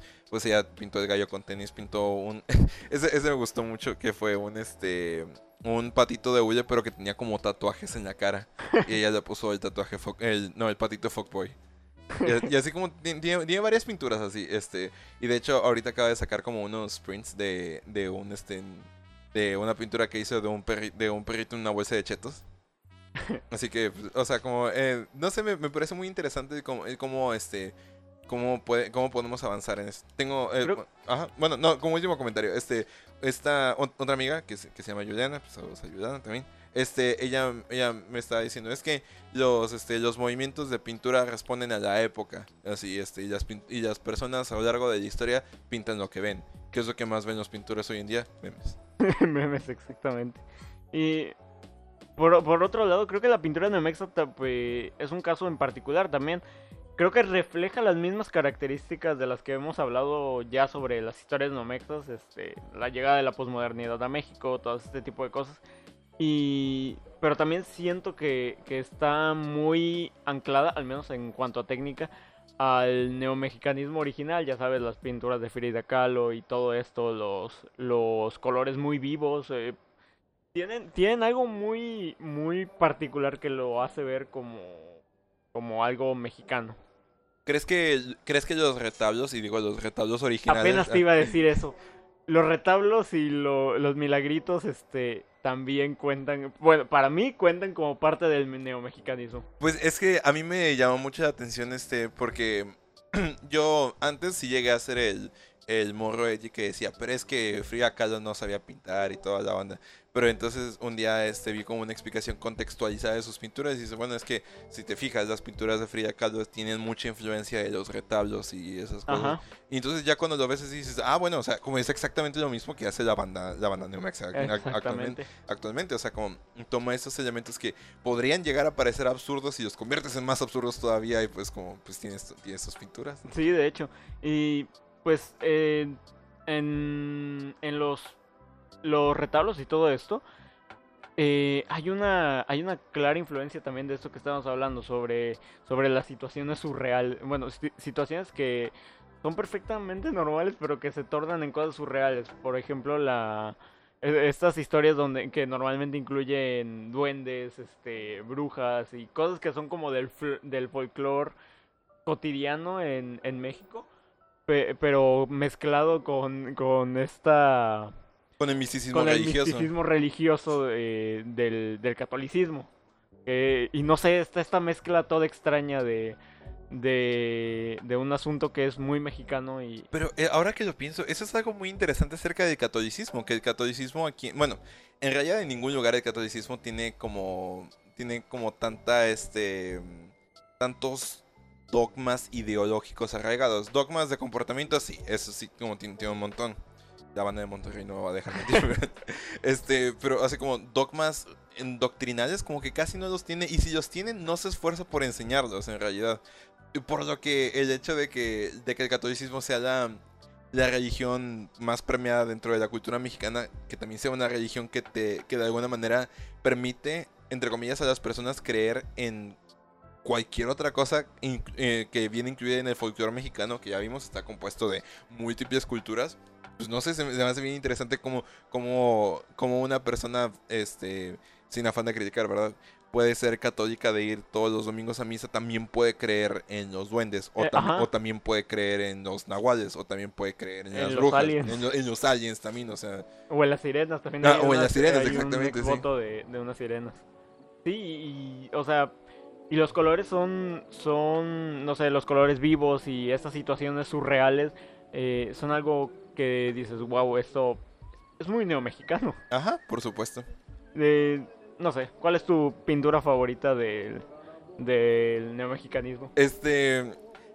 Bueno, eh, yo creo que no, que no he visto tantas como para, como para poder este, formarme una, una opinión. Porque pues a lo mejor y me seguiría remitiendo a las mismas. Pero la de la del gallo con tenis, que es- eso me, me gusta muchísimo esa pintura, sobre todo por el, por el título, que es como los del gabacho. O sea, es como, no, es- está súper chidísimo. Mi favorita es la del Chihuahua en el mundo de Oxos. Creo que todavía sigue siendo mi favorita. ¿Sabes? También hay una, hay una, este, hay una que me parece, yo no sé si llamarla Neomexa tal cual, pero eh, a lo mejor, yo compartí esa publicación hace algún tiempo, que era, este, una, una morra coreana, o, o vato, no me acuerdo bien, este, este, si era hombre o mujer, pero que ella agarraba el Google Street View y, los, y ponía, lo ponía en como calles de Durango, y pintaba así como, pues, pues calles de Durango. Y entre, entre sus pinturas, por- porque tenía varias, entre sus pinturas había una de dos misioneros tocando, tocando una puerta. y este, y pues yo, eh, esta me, me generó pues muchísima pues nostalgia y también así como, pero es que cómo llegas, cómo llegas a este punto, o sea, esta escena como con tanta familiaridad. De hecho, por ejemplo, creo que también incluso podríamos ah, eh, incluir un poco en todo esto del, del neomexicanismo las las maquetas de las Justo maquetas las maquetas de las de las paredes de que, que anuncian los conciertos de los cadetes de Linares. Sí, sí. Hace, cuando, cuando venía de Monterrey pasamos por Linares, dije, ah, de aquí son los cadetes. Sí, y o sea, por ejemplo, es esto de de los de los anuncios que están de, de en las paredes pintados, creo que no es algo que fuera a encontrar en cualquier otro lugar. Sí, de Digo, hecho. Si lo piensas es muy absurdo, o sea, pintar una pared solo para solo para hacer este solo para anunciar un concierto que va a haber. Piénsalo, no tiene sentido, o sea, gastas un buen en la pintura. Eh, si quieres pintarlo en otros lugares, no, no es muy amplio el margen de distribución, porque Ajá, sí. no es como que vayas a pintar en todas las paredes, sino que solo hay unas cuantas paredes en las que puedes pintar. Y, y aparte, este, normalmente son. No es una pared chiquita, es una pared muy grande en la que, en la que pintan. Gastas un buen de dinero para tener muy poca distribución, pero es algo que, que es muy común ver en, A mí- en a mí me- los anuncios a mí- de, Me ha gustado de ver conciertos así. de México. Me ha gustado ver así, este, como anuncios de conciertos así, pero pintados así como de Joji o de, o de, o de BTS, no sé, se, se me ha hecho muy chido también. Sí, creo que también incluso eso este, aplica porque ya es la llegada de, de la multiculturalidad aquí a, a México, mezclándolo con ese, esa extraña costumbre que tenemos de, de poner lo- los anuncios de conciertos de una ciudad en, en una pared. ¿Sabes que también este, se me hace algo muy, este, que bien podría ser el inicio de la, de la música neomexa, las cumbias rebajadas? ¿También? Y podría haber sido uno de los inicios de la, bueno, de la cumbia en general, así, porque algo que, algo que a lo mejor muchos de ustedes no saben y que yo cuando me di cuenta me impresioné mucho es que Los Ángeles Azules tienen como hasta álbumes completos de cumbia, pero solo instrumental. Y así, este, como tienen títulos bien así, bien enigmáticos, como La cumbia del laberinto y cosas así. y, y honestamente, yo, yo, yo no sé. La cumbia del ser. No, es que de verdad tien- tienen cumbia, tienen así como no- nombres bien, como bien extraños. Y este, obviamente esas no las ponen en las fiestas, ¿verdad? Pero, pero, este, todos estamos con la, la versión de, de 20 rosas de Alex Intec. Está bien chida esa- versión. Pero, pero, yo, yo hablo de este. Esas, esas canciones tienen un efecto bien extraño en mí porque siento que hasta me dan miedo. Porque siento que es como lo que escucharías mientras estás huyendo de un asaltante. Así como y nada, es como una cumbia instrumental. De hecho, este, hay una, hay una rola que se llama Ritmo de Amor. No me acuerdo quién la, este, quién la hace. Pero juegan mucho con ese subtexto de que las cumbias a veces dan miedo. Sí, porque es, un, porque es una, igual es como una pieza instrumental de cumbia. Pero que no, así, pero que como que se oye muy siniestra. Qué miedo. Sí, este, yo voy a, voy a ver si, si me La acuerdo. cumbia del suicidio. No, sí, te digo, se llama, se llama Ritmo de Amor. Y así, y, y a lo mejor y se las pongo ahí, como en, en esta, en esta parte del podcast. Voy a tratar de acordarme.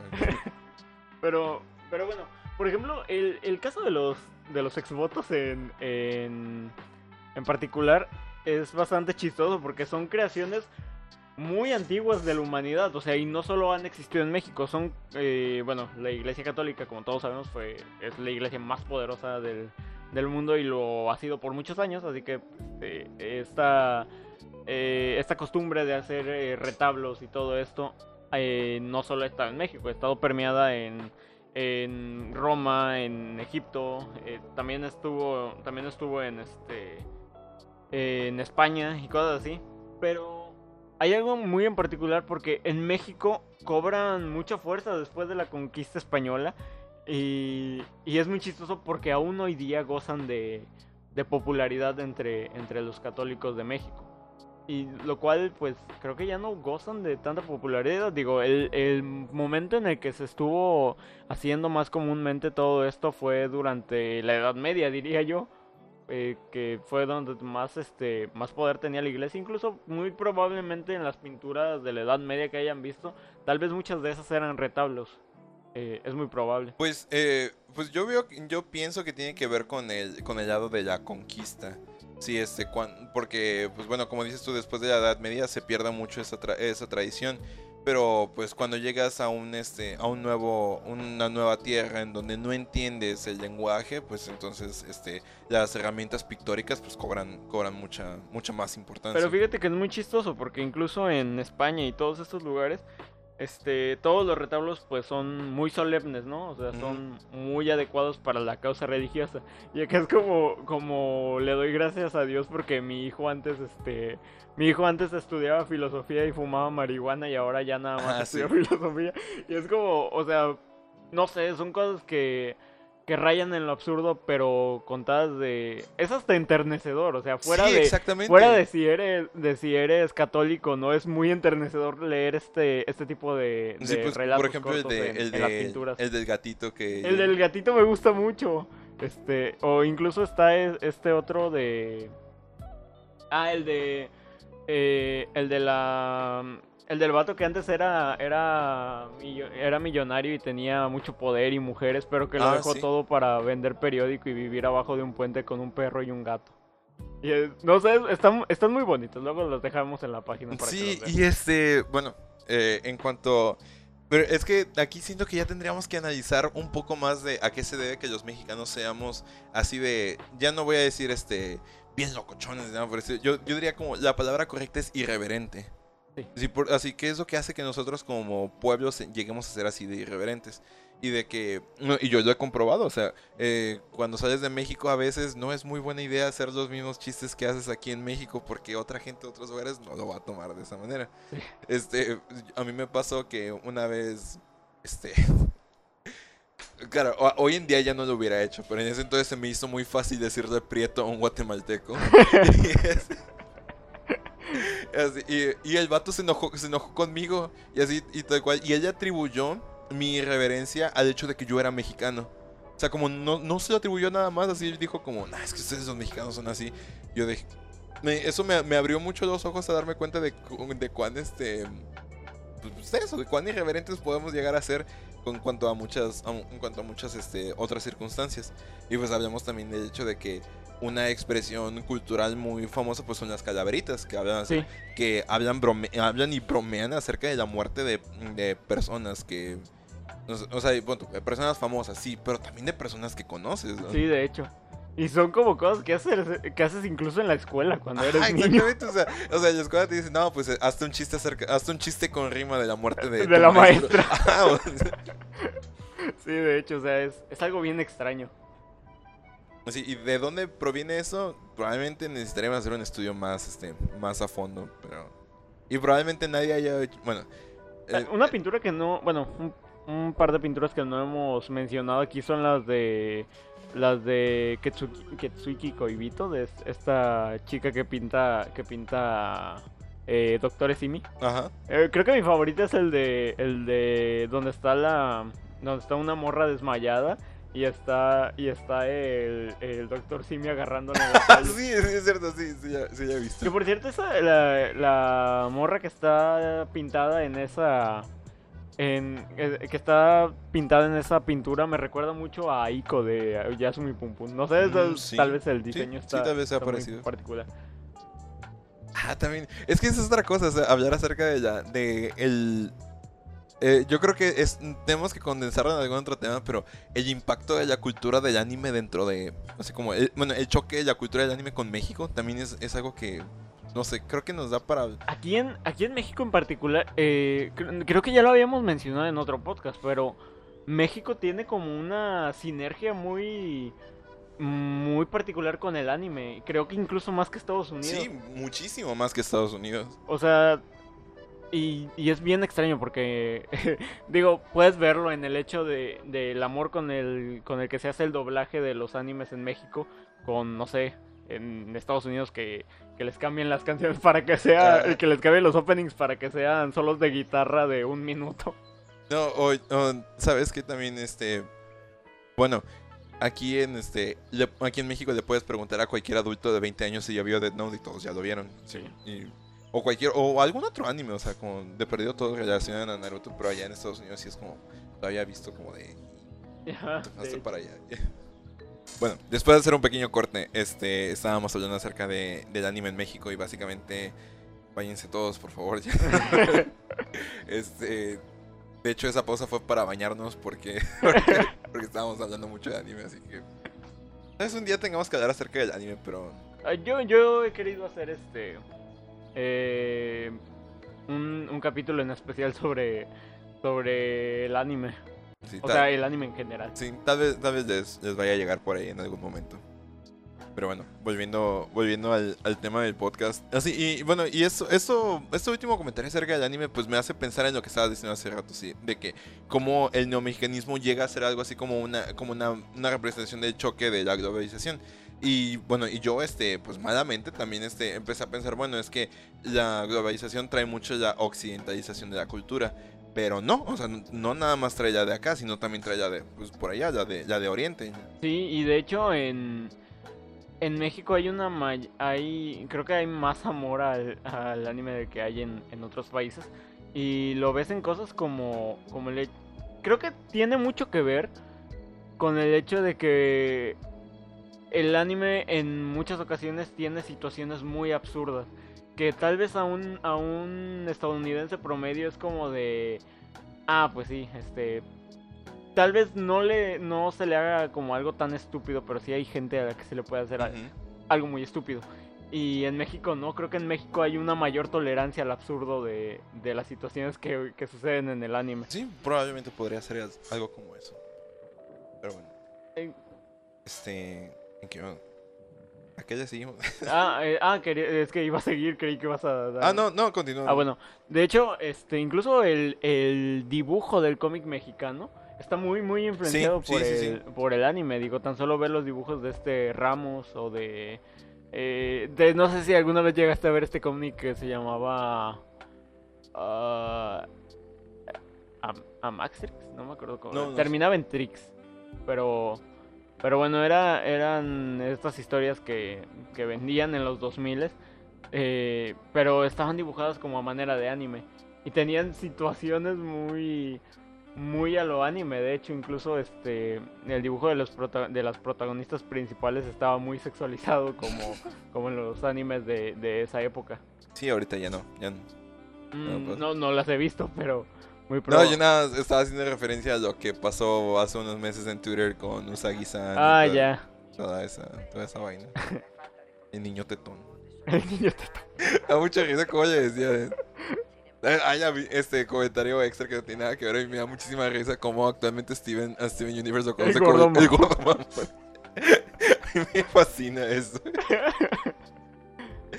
bueno, eh, a mí, a mí me este, bueno, creo que estamos acercándonos al, al, este, al meollo del asunto. creo que es aquí donde donde podemos lanzar la pregunta realmente de todo esto de lo que hemos hablado clasifica como arte o como meme Es que, bueno, a- algo que, algo que, este, que platicamos o que, o que hemos mencionado acerca del término meme es que, este, sí ha perdido su significado, pero eso no significa que tengamos que ser conservadores en su significado, Ajá. este, porque, porque ha mutado. Entonces, ¡ay! no tenía agua. ya, a lo mejor, este, algunos seguidores de hace tiempo se, este, les dieron flashbacks, pero antes yo siempre tiraba el agua, ahora no tenía agua el vaso. Pero eh, es este asunto de que el meme bien podrías es la transmisión la transmisión de una idea de manera viral a través de internet. Este Incluso esa, ese- esa misma definición que acabas de hacer no es para nada la definición original Ajá, que, exactamente. que había que había en la idea en el concepto de meme originalmente. Exacto, eh, o sea, el significado ha cambiado, eso no está mal, o sea, simplemente lo estamos adaptando a, a nuestro, a nuestro tiempo. Pero este, yo, en- yo creo que aquí el, el término que, en el que nos tenemos que apoyar más es en el término de arte. Como, ¿y qué es el arte? Es, es Arte eres tú. el arte de amarte. No, no sé, es que, ¿y, y qué, qué es el arte? Pues eh, podríamos tratar de ser ultra reduccionistas y decir como son las piezas que son las piezas que son producidas con el objeto de generar una emoción en la persona que las ve. O sea, y, y siendo muy reduccionistas. Yo diría que, que pues los conceptos principales que forman al arte es la diría que es la praxis de dar forma a una idea a través de la técnica, Ok. por decirlo de una manera más o menos este generalizada. Ok, entonces vamos a, vamos a analizar este, las historias no mexas, las pinturas no mexas, las, este, la música no mexa. Este, que casi no la tocamos, pero pues este, es difícil describir una canción. este, describir una pintura a lo mejor no tanto, pero sí describir una canción. sí. Creo que en el hecho de las canciones neomexas tiene mucho que ver que estén vinculados con sonidos constan de con sonidos que son constantes en la cotidianidad eh, mexicana de, de estos años, del- de la vida posmoderna en México. Ujú. Sí, sí, quisiéramos hacer uno aquí, podríamos hacerlo de tamales Brenda. sí. Ah, Tamales Brenda, de exactamente. Tamales. De, de que de hecho, este. A lo mejor y lo han escuchado en los streams y también. A lo mejor en uno que otro podcast. que- no, sí, en uno que otro podcast se llega a escuchar así de fondo los tamales Brenda. Pero bueno, a lo que voy es esto.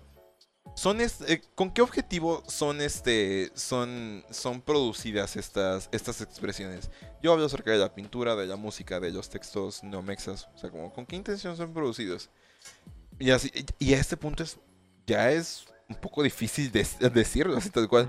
Porque hace unos años, este, yo habría, yo habría pensado, bueno, es que la, este, las historias no mexas que había en ese entonces, hace, hace años, pues de la, el de la rata con Tiner, Ajá. pues podría decir, nada más tiene el objeto de contar una historia, como una, una anécdota. Pero actualmente las que son producidas ya, pues como que rozan, rozan el, el punto de decir como, necesito, quiero contar esa historia para producir esta emoción. Sí, Es que- y porque, vaya, no es tan... eh, por ejemplo, todas las historias de, del Mikiverso, de, de la página de historias de internet, literatura de ayer y hoy, eh, no son... eh, bu- bueno, estoy seguro de que no son cosas que pasaron, pero aún así son cosas que califican dentro de lo que podría pasar en México. Y este. Y pues sí, es como. Es, es algo que tal vez no es hecho con la intención de. Oh, sí, en este, en este texto Neomexa voy a hablar de. De. no sé, la. la. la definición del ser o algo por el estilo. Pero. Pero sí. indirectamente describe un contexto que bueno hay que no hay que olvidar esto todo el todo arte es producto de un contexto temporal y, y tal vez no está hecho con la con esa intención la- la- las expresiones del, del neomexicanismo pero sí hay un sí hay un contexto que está descrito implícitamente en todas Ajá, estas sí, este, sí, sí. manifestaciones Sobre todo el votos por el PRI. El votas por el PRI, por ejemplo. Y no sé, yo pienso que que de alguna manera depende de la pieza también, ¿no?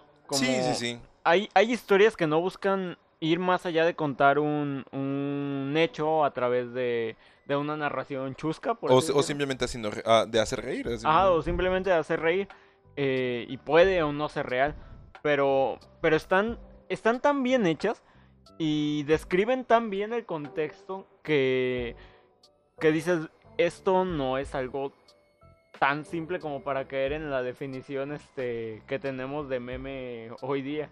Que prácticamente cualquier cosa, cualquier imagen que, que esté en internet, Por más forzada que esté. Por más quiero forzada que quiero esté. añadir. ajá, puede convertirse en, en un meme si hace reír y es lo suficientemente popular. Como, a, a mí me viene a la mente la imagen de este. Ah, Ernesto La Guardia, así que, que está cruzado de brazos y se ha forzado el meme. o sea, ya ves y a mí me da risa la verdad, pero... Pero sí, exactamente, es algo como un poco mejor construido. Pero entonces, aquí me, me viene a la mente... Aparte de que creo que no goza de una de una viralidad tan grande como, lo Ujú. hace, como la tiene que tener un meme para ser considerado un meme. Ah, aunque hay sus excepciones, como por ejemplo el caso de la historia del perro comiendo... Creo que, creo que la excepción más grande es la historia del, del perro comiendo cereal. Hubo un momento, cuando esa historia salió se hizo muy, muy, muy Sí, popular. sí, sí. A mí, a mí, te digo que a mí me gustaba mucho la, la traducción, si es que se le puede llamar a texto verde.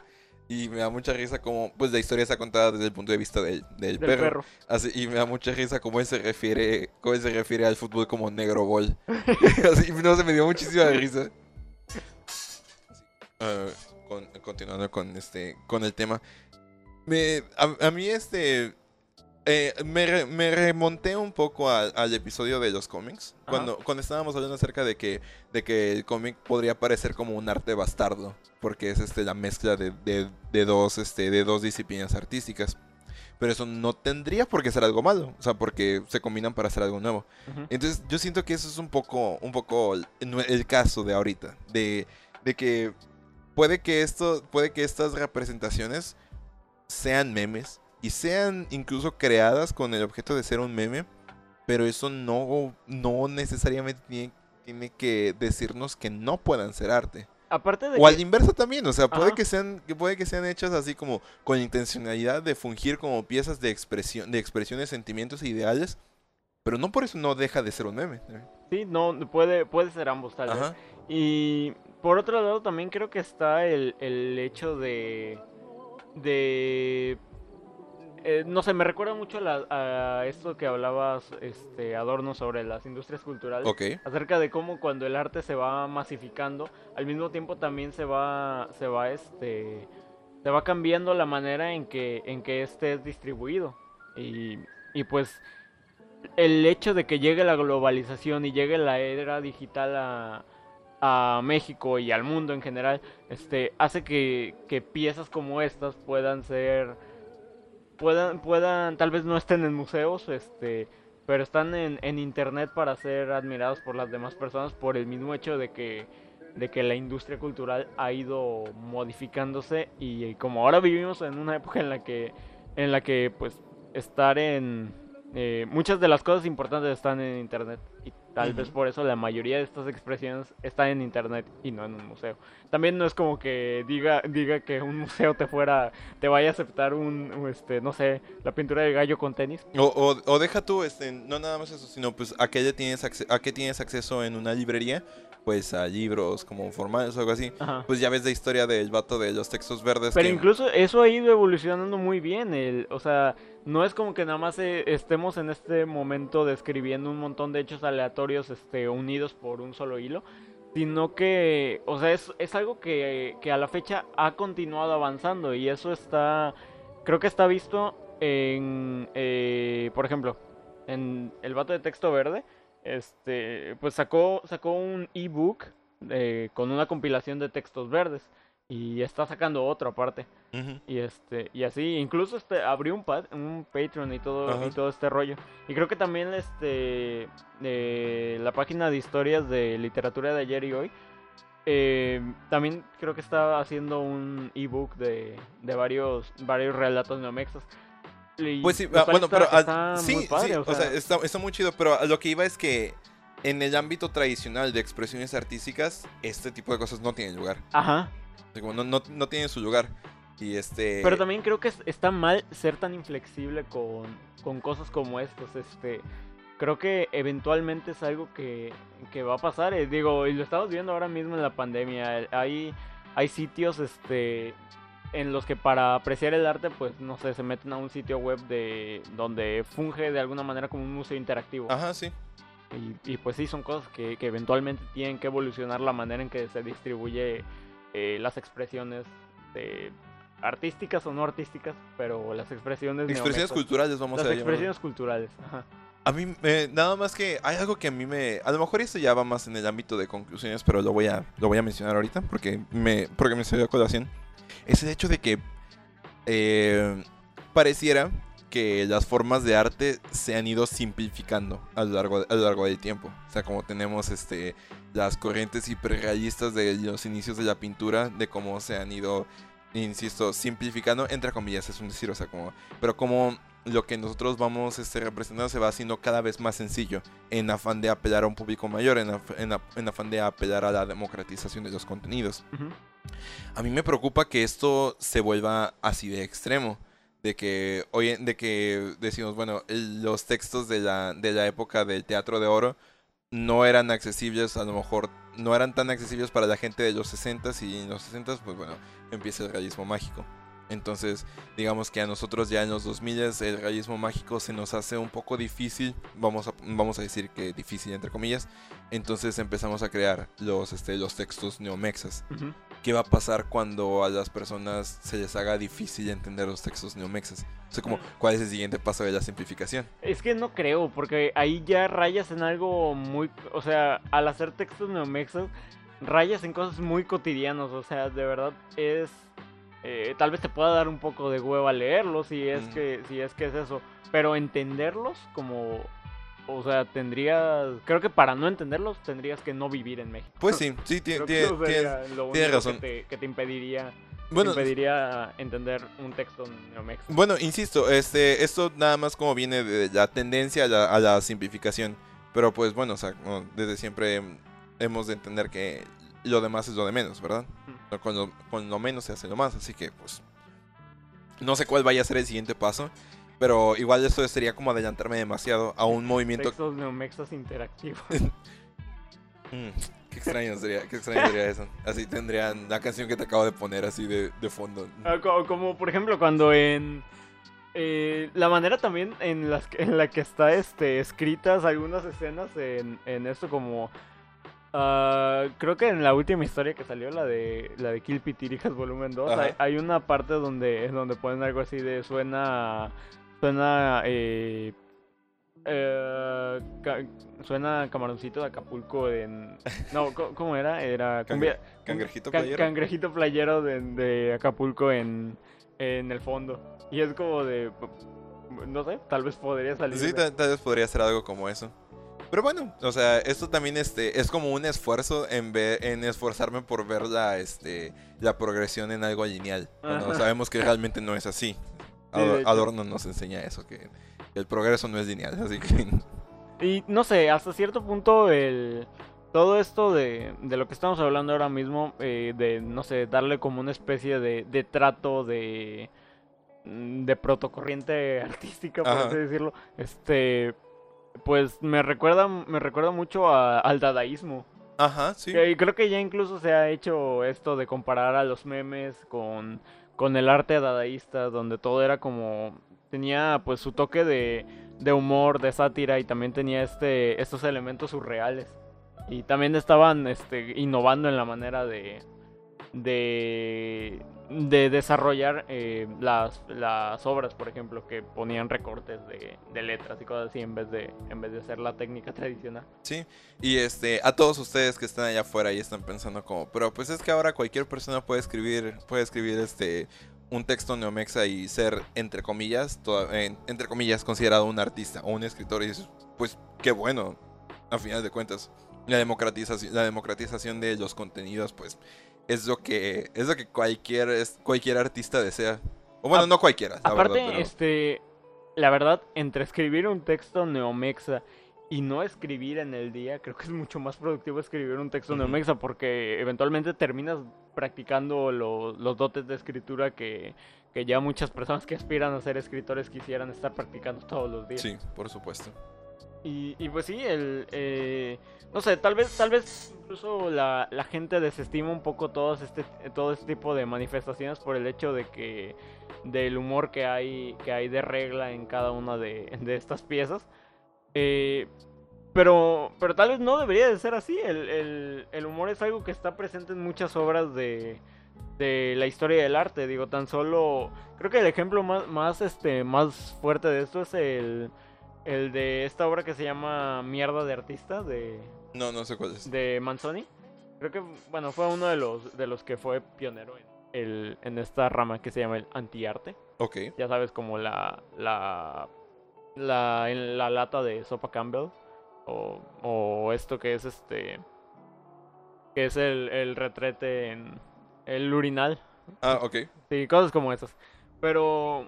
Pero sí, o sea, el, el, el humor es algo que también está inherente en muchas, en muchas obras artísticas que se, que se han hecho al, a lo largo de la historia y que son consideradas como piezas muy serias a, a pesar del, del tono satírico que haya en, en las, en las piezas. Es que yo, yo siento que también es, es, este. A, a lo mejor no tiene mucho que ver con el tema, pero eh, siento que es mucho e- ese, ese tema de que pensamos que antes la gente era muy seria, cuando probablemente no era así. Solo, solo es que, pues, a lo mejor se ha, se ha perdido con el tiempo. Y yo me, ac- me acuerdo que yo pens- Es pensaba. como, eh, es como este meme que estaba antes de... de eh, eh, bueno, por, por, no sé, mencionar un ejemplo de... de de sí, pinches hombres, váyanse a la verga. Pero Sor Juana no podemos poner eso. Y entonces este hacían la. ponían el texto original. Ajá, sí. Sí, es, es exactamente eso. Yo me acuerdo que tuve ese pensamiento hace mucho tiempo cuando tomaba clases de religión y estudiaba la Biblia. Yo pensaba, no es que, ¿no será que a lo mejor Abraham si era un vato así como buena onda, como que hacía chistes y toda la onda? Y digo, pues yo creo que sí, a final de cuentas, pues, este, yo creo que has de tener bastante humor o, de- necesitas tener un muy buen sentido del humor para que para que Dios te para que Dios te diga chill bro es just a prank necesitas tener un, muy buen sentido del humor para poder sobrellevar esa circunstancia Sí, de hecho, y seguir teniendo fe en el mismo Dios después de algo Sí. así. sí y, a- y aparte este comentario tri- comentario de trivia Abraham también iba a ser sacrificado a un dios pagano o sea, como- y un ángel de Dios lo, lo liberó y toda la onda. O sea, como para él tuvo que haber sido traumático el tener que llevar a su hijo a ser sacrificado por él, sino que Dios había prohibido sacrificios humanos y toda la onda. Así que sí, como yo creo que sí tendría que tener mucho humor como para poder este después decir como, bueno, está bien. Tan solo Hope. Sí, sí para después, para después decir como, bueno, está bien. Está bien. Pero sí, este. Pues. No sé, creo que. Creo que son. Las expresiones neomexas son cosas muy. Muy chidas. Y. No sé, conclusiones. Pues es que este esta, este insisto que a lo mejor a lo mejor este podcast nunca se ha caracterizado por ser una fuente académica muy confiable nada por estilo. No que les digamos mentiras, simplemente como no este no es nuestro objetivo el, el, educarles nada por estilo. Si aprenden algo con nosotros, pues muy chido, pero no es no es el objetivo. Pero siento que este es como nuestro primer esfuerzo por a lo mejor hacer como una una síntesis académica de algo que está sucediendo en este momento Ajá. y que A algo- me acuerdo cuando quería hacer mi tesis sobre el texto verde, pero no había suficiente Sí, exactamente, o información. sea, como no, no, este, no hay suficiente información, incluso no hay suficiente gente escribiendo como para que digas, ah, o sea, como, como para que puedas enumerar las características. Realmente, las, este, las características que les enumeramos son cosas que sacamos con los con el poco texto que tenemos a- que tenemos actualmente en, en esa corriente. Sí, son más que nada observaciones este, personales sobre algo Ajá. que sucede. Pero creo que sí es muy importante esto que estamos haciendo porque es, esto es algo que no, no quiero sonar como el de, no, es que esto es lo que va a pegar en el futuro. No, o sea, es más bien como un que veamos que para allá va. Ya me imaginé la, la saga cinematográfica de Kill. Sí, o sea, o sea como no, no lo digo en, no lo digo en ese sentido, sino es más como un...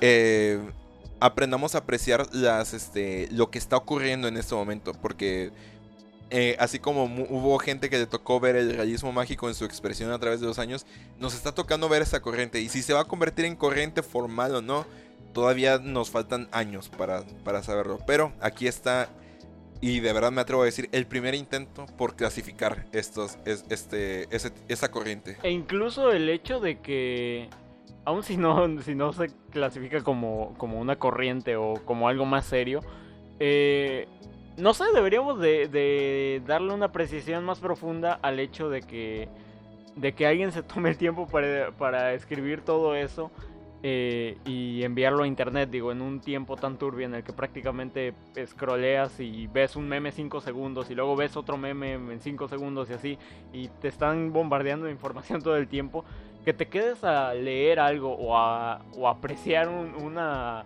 una imagen más allá de jaja me dio risa, este, creo que es, es muy valioso. Sí, por supuesto que sí. Y pues también, creo que hubo una cosa de la que casi no hablamos, y es el, el hecho de que a mí me da mucha risa como siempre en los textos neomexas eh, muestran, re- relatan, este, como un- un- uno de los primeros eh, acercamientos de la posmodernidad en México, que eh, uno de los primeros fenómenos de la posmodernidad en México, que era el movimiento emo.